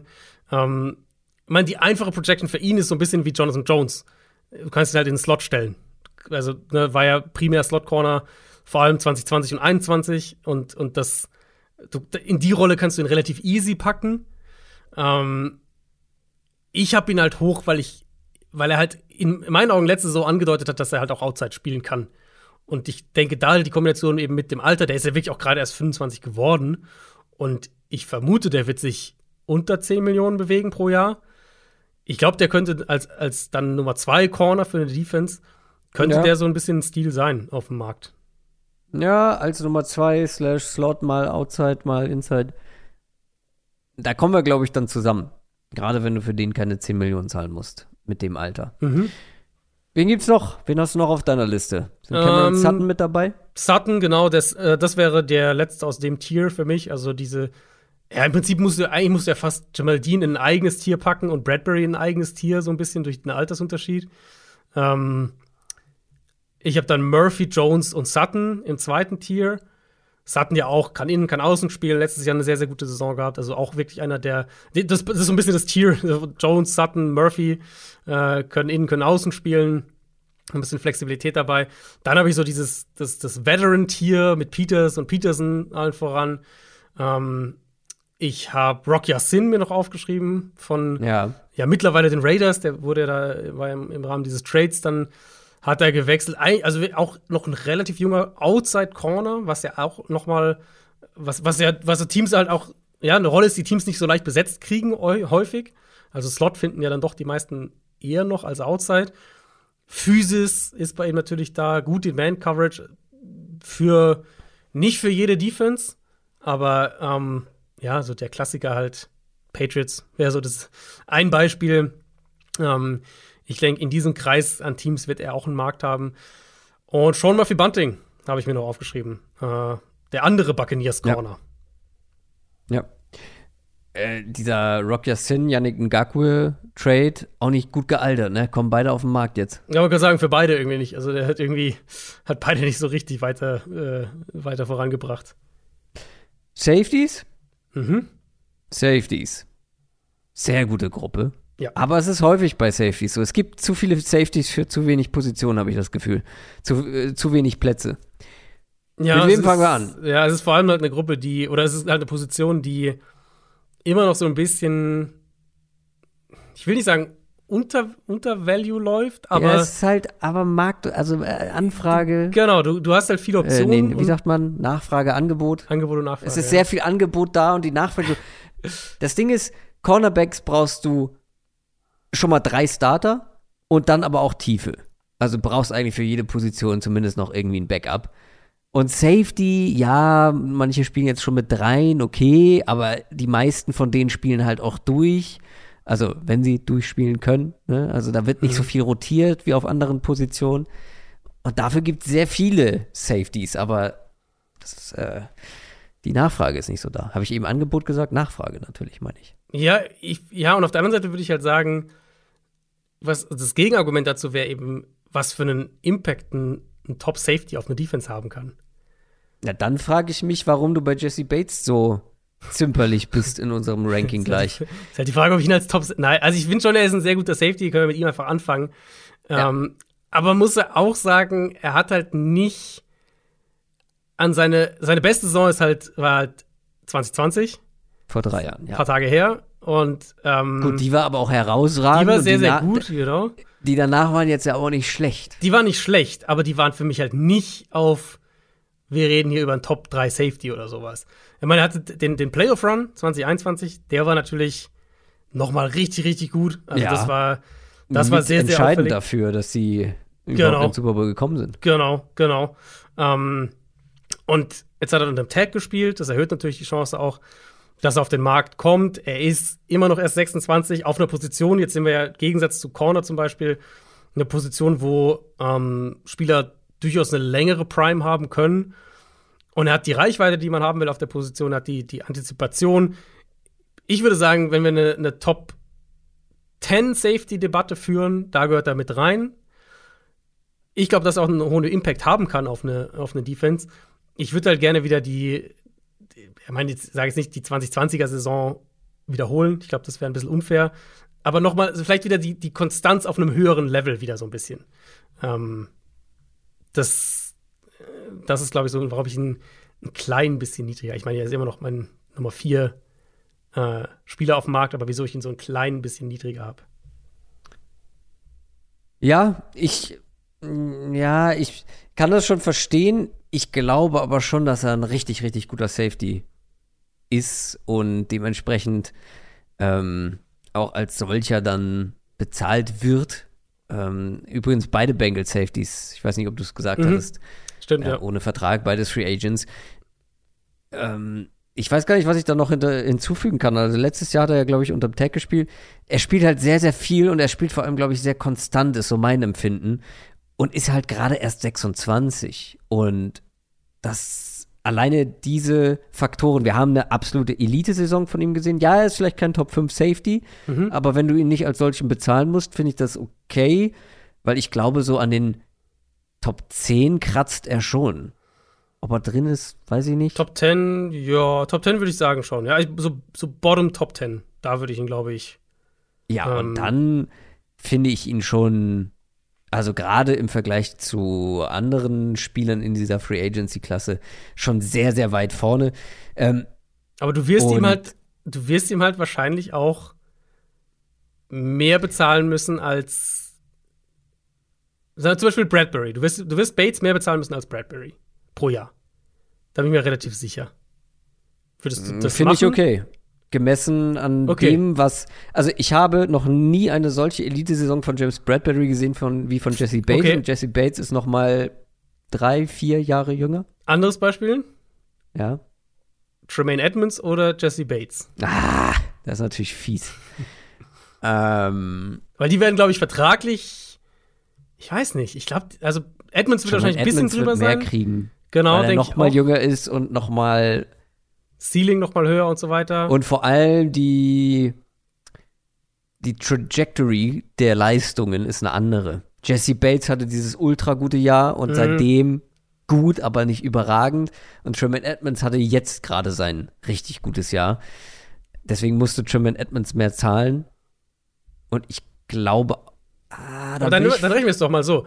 Hättest du lieber es gibt, Edmonds nee, Moment, aber da müssen wir dann noch mit einbeziehen, dass ich glaube, es gibt weniger Linebacker auf dem Niveau von Tremaine Edmonds als Safeties auf dem Niveau von Jesse Bates. Mhm, okay, ja, ist fair. Und deswegen würde ich Tremaine Edmonds auch mehr bezahlen als Jesse Bates und trotzdem glaube ich, würde ich ihm Top 10 Safety Money geben. Würdest Also- du Li ja, lieber Edmonds nehmen für, sagen wir, drei Millionen mehr im Jahr im Vergleich? ich denke schon, ich habe es gerade mal überschlagen. Also das, was ich Tremaine Edmonds zahlen würde, würde ich niemals Jesse Bates zahlen. Und ich glaube, auch bei drei Millionen Unterschied bin ich immer noch knapp bei Tremaine Edmonds. Wegen halt einfach der Möglichkeit, anders an einen guten Safety zu kommen, der nicht Jesse Bates heißt. Ähm, und bei, bei athletischen Linebackern ist das, finde ich, schon deutlich schwieriger. Ja, gut, da würden wir dann tatsächlich auseinandergehen. Ich würde eher, ich würde eher Bates drei Millionen weniger im Jahr als Edmonds für drei Millionen mehr nehmen. Ja, du bist aber auch ein Sparfuchs. Das haben wir schon gemerkt. äh, was, was Kaderplanung angeht. Das stimmt, Glaube ja. ich. Das ja, Ähm, kann sein. Gut, aber trotzdem sind wir uns einig, dass Jesse Bates die klare Nummer 1 bei den Safeties Mhm. ist und auch in dem Gesamt-Defense-Ranking weit nach oben gehört. Ist er auch. Wo genau, hört ihr dann gleich. Lass uns, bevor wir zu anderen Top-Safeties kommen, noch über seinen Partner sprechen. Auch, auch kein schlechter von Bell. Ähm, der zweite Bengals Safety, schon echt lange in der NFL und auch vor, allem- vor allem immer auf dem Feld, aber super unscheinbar. Konstant, aber wenig flashy. Jesse Bates ist deutlich auffallender gewesen in all den Jahren. Was macht man mit so einem Von Bell? Ja, Bates ist halt auch auffälliger, weil er mehr gegen den Pass macht. Klar. Also ich finde, da, ähm, da gehen die beiden so ein bisschen auseinander. Ähm, ja, Von Bell ist so ein bisschen für mich der, der gute Komplementär-Safety. Und ich finde, das ist halt, das ist halt wirklich die Art Safety, wo ich sage, die findest du jetzt ein bisschen flapsig, aber die findest du überall. Nicht, okay, sagen wir, nicht ganz auf dem Qualitätslevel vielleicht, aber halt eine Stufe drunter zu gehen für diese Rolle ähm, funktioniert halt trotzdem dann noch. So, weißt du, wie ich meine? Deswegen Ja. würde würd ich halt sagen, so ein Von Bell von der Qualität her findest du für, ich hatte zum Beispiel, also in meiner, ähm, in meinen Under the Radar Free Agents hatte ich Taylor Rapp mit drin von den Rams. Ähnliche, ähnliches Profil vielleicht. Ähm, diese Safeties findest du einfach. Deswegen ich da ein bisschen zurückhaltender. Wie sieht's bei Jordan Poyer aus? Jordan Poyer, Bill Safety. Wenn der nicht so häufig verletzt wäre, hätten wir ihn beide vermutlich noch mal ein gutes Stück höher und dann wäre Jesse Bates da gar nicht so alleine, glaube ich, in dieser Top-Gruppe unterwegs. Auch dieses Jahr on and off gewesen. Wenn der bei 100% spielt, ist er ein absoluter Top-Safety, haben wir oft genug gesehen. Ist jetzt aber auch schon fast 32. Das Eben, sind ganz schön ja. viele Fragezeichen. Ja, genau. Das hat ihn für mich dann auch so ein bisschen runtergegradet. Ich, er ist mein Nummer 3 Safety dann jetzt in dieser Gruppe. Ähm, an sich ja ideal für- dafür, wie Defenses in der NFL heute spielen. Äh, Jordan Poyer, Two Deep Coverages mit vielen Rotationen. Da ist er zu Hause, da, da ist er am besten. Und ich glaube, so ein bisschen das, was wir bei Lavonte David gesagt haben, trifft hier auch zu. Also du verpflichtest ihn für zwei, drei Jahre und er stabilisiert deine Secondary. Vielleicht, wenn du eine junge Secondary hast, die aber angreifen will, also wo du sagst, wir wollen eigentlich ein Titelfenster öffnen, dafür ist er gut. Aber die, das ist halt schon eine sehr, sehr klar definierte Rollenbeschreibung. Ja. Du hast jetzt gerade gesagt, deine Nummer drei, also muss da ja noch einer dazwischen sein. Und ich würde jetzt einfach mal behaupten, es ist Jimmy Ward. Nee, für mich ist es John C. Garner Johnson. Ah, So, das noch mal bei den mir Sehr Eagles. gut, weil für mich wäre er nämlich auch dazwischen. Ich hätte aber gedacht, du nimmst Jimmy Ward. John C. Gardner Johnson ist halt, ja, ist halt schwierig. Kannst du ihn überhaupt als richtig als Safety betiteln? Also äh, Hat er ja schon, also er kam ja, Ja. zu den Eagles, weil, weil sie ihn als Safety haben wollten. Übrigens der nächste Eagles. Genau, wir sind, wir sind Eagles in äh, die Defense ist sehr Eagles-lastig. Ähm, und er hat ja auch, er hat ja auch Safety gespielt. Also ich mag ihn auch in dieser Box-Safety-Rolle eigentlich ganz gerne. Genau. Er ist dann in Slot gegangen, als Avonte Maddox sich verletzt hat. Und bei den Saints hat er viel Slot gespielt. Bei den Saints hat er primär Slot gespielt, genau. Ja. Wenn du ihn in den Slot stellst, dann will ich ihn aber halt auch eher in so einer Defense haben wie die Saints und weniger wie die Eagles. Also wenn du, wenn du, wenn man John C. Gardner Johnson in den Slot stellt, dann will ich ihn in einer Man-Press-Defense haben, wo er physisch spielen kann, weil ich mag, also ich finde, er ist so ein bisschen verschwendet, wenn er so in Off-Zone-Coverage ist im Slot. Da mag ich ihn deutlich mehr auf Safety. Und ja, mal gucken, wo er landet. Ich meine, er hat diese Flexibilität, du kannst mit ihm beides so ein bisschen machen. Ich mag ihn aber eigentlich echt ganz gerne und ich, ich sehe ihn. Poyer ist der bessere Spieler von den beiden, aber Poyer hat halt andere Fragezeichen. Deswegen ist für mich das Ranking so dann letztlich Gardner Johnson 2, Poyer eher an 3, sind natürlich auch sehr, also es sind beide Safeties, aber sie spielen halt doch sehr unterschiedliche Rollen. Ja. Jimmy Ward kommt dann aber wahrscheinlich auch dahinter. Ähm, Genau, ist meine 4, ja. Vielleicht aber sogar der interessanteste Kandidat so aus Value-Perspektive. Also, ähm, äh, weiß ich gar nicht, ist halt nicht mehr der Jüngste, aber er spielt halt richtig gut und ist halt sehr, sehr flexibel einsetzbar. Wir Mhm. haben jetzt schon sowohl im Slot als auch auf Safeties gute Leistung von ihm. Ja, letztes. Jahr, das war ja der, der Starting Slot Corner für die Niners. Ja, ja, ja. Und zwar nicht erst im Laufe der Saison, sondern ziemlich zu Beginn äh, wurde er da schon hingestellt. So wie ich gelesen habe, auch nicht ganz ohne Widerrede. Also fand er erst nicht so gut. Mhm, mhm. Aber dafür hat er das sehr, sehr gut gemacht. Und ja, gut 31, aber er hat jetzt halt noch gar kein Anzeichen von irgendwie Regression gezeigt. Also der könnte, der könnte auch noch so ein Schnapper werden. Ja. Ich, also ich, ich persönlich würde ihn lieber wieder auf Safety sehen. Ich finde, da war er besser. Aber diese Flexibilität zu haben, schadet natürlich nie. Hast du noch äh, Safeties auf dem auf dem Radar? Ähm, Oder welche unterm Radar? äh, ja, also theoretisch unterm Radar noch, war jetzt nicht immer in der, in der Folge drin, aber hätte da auch drin sein können. Julian Love von den Giants. Stimmt. Ähm, der auch, ein flexibler Spieler. genau, auch so ein Slot-Safety-Kandidat. Ähm, der auch, also ich glaube auch eine gute Rolle spielen kann und äh, so ein Spieler, wo ich den Markt überhaupt nicht einschätzen kann. Ähm, Den mochtest du ja eh schon die ganze mochte Zeit ich Pre-Draft, also, genau, mochte ich Pre-Draft auch schon sehr. Und ich finde, er hat sich auch gesteigert im Laufe der, der, seiner NFL-Karriere. Äh, Thornhill von den Chiefs habe ich auch noch auf der Liste. Ich habe Rodney McLeod von den Colts, klassischer Single-High-Safety mit dabei. Äh, um die Eagles perfekt zu machen, Marcus Epps ist ja auch Free, Free, Free Agent, der andere Safety. Natürlich, natürlich, ja. Ähm, genau, also Safety gibt es wirklich einige. Donovan Wilson von den So. Cowboys, ähm, da gibt es schon Angebot und Nachfrage. Ja. Die Nachfrage ist jetzt groß nach unseren Top 10. Die runden das Ganze jetzt ab.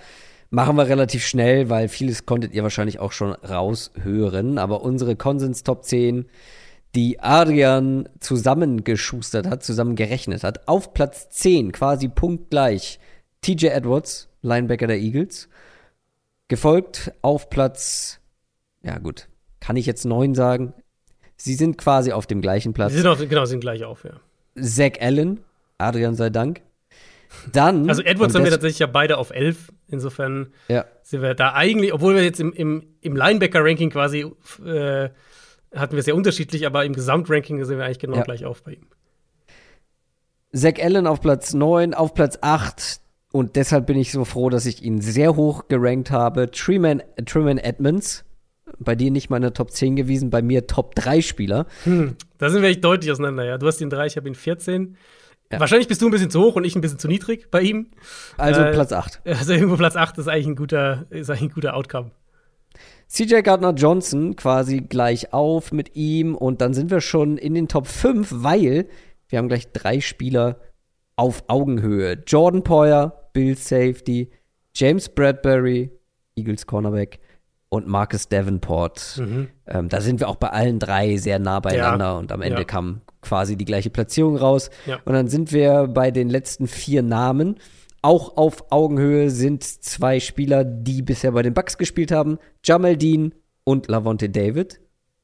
Und dann haben wir die Top 2. Auf Platz 2 Jesse Bates.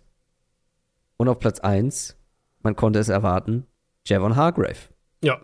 Finde ich, ich finde, es ist, es ist ein gutes Ranking am Ende, ein gutes Konsens-Ranking geworden. Ich finde, wir haben uns, wir haben uns gegenseitig gut hier Ja, gebalanced. Gerettet. Ja. Gerettet. Aber was ich beeindruckend finde, ist, es sind eins, zwei, drei, vier Eagles-Spieler in der Top 10 Mhm. Liste Ist- dieser Defense Free Agents. Auch so ein Punkt, wo ich, wo sich mir immer so ein bisschen die Nackenhaare aufstellen. Es gibt ja schon viele Mockdrafts, ne? Das wirst ja jede Woche eigentlich mit, mit Ja, auf ja. jeder großen Seite eigentlich mit Mockdrafts schon bombardiert. Und wenn ich dann irgendwie sehe, Eagles an 10 machen irgendwie einen Luxus-Pick, wo dann Leute sagen, ja, wo dann irgendwie die, die Argumentation ist hier, äh, der ja kompletteste Bowl Kader, gewonnen. ja, kompletteste Kader, bla bla und so weiter Ja. und so fort. Ja, weil die sind nicht so immer- komplett. Habt ihr euch mal die Free Agents angeguckt von den Ja. Eagles? Und es ist halt wirklich Die werden nicht alle davon halten. Nee, auf keinen Fall. Es ist halt mehr als die halbe Starting Defense, die da Free Agent wird. Und, da, und vielleicht ein Jason Kelsey, der zurücktritt. Also, es ist schon einiges und gerade defensiv ist es halt schon echt, echt auffällig. Deswegen, ähm, Und sie wenn haben du- jetzt nicht so viel Cap Space, ne? Genau. Also, Ja, und wir reden von einem Team, das äh, Jalen Hurts vermutlich bezahlen wird diese Offseason. Ähm, Wo Devonta Smith in absehbarer Zeit bezahlt werden wird. Also da, da kommen ja noch ein paar teure Verträge. Also wenn ihr Mockdrafts euch anschaut und bei den Eagles irgendwie an 10 äh, Running Back. einen Running Back seht, genauso der Klassiker mit hier komplettester Kader, kann sich einen Luxuspick leisten, dann äh, könnt ihr echt davon ausgehen, dass die sich zumindest noch nicht mit der Free Agency Gruppe der Eagles befasst haben. Ist natürlich komplett absurd, weil die Eagles haben einen absoluten Top Running Back im So. Kader mit Playoff Kenny. Das soll's für heute gewesen sein. Das waren unsere Defense Free Agents. Wir hören uns nächste Woche wieder. Macht's gut. Ciao. Ciao, ciao.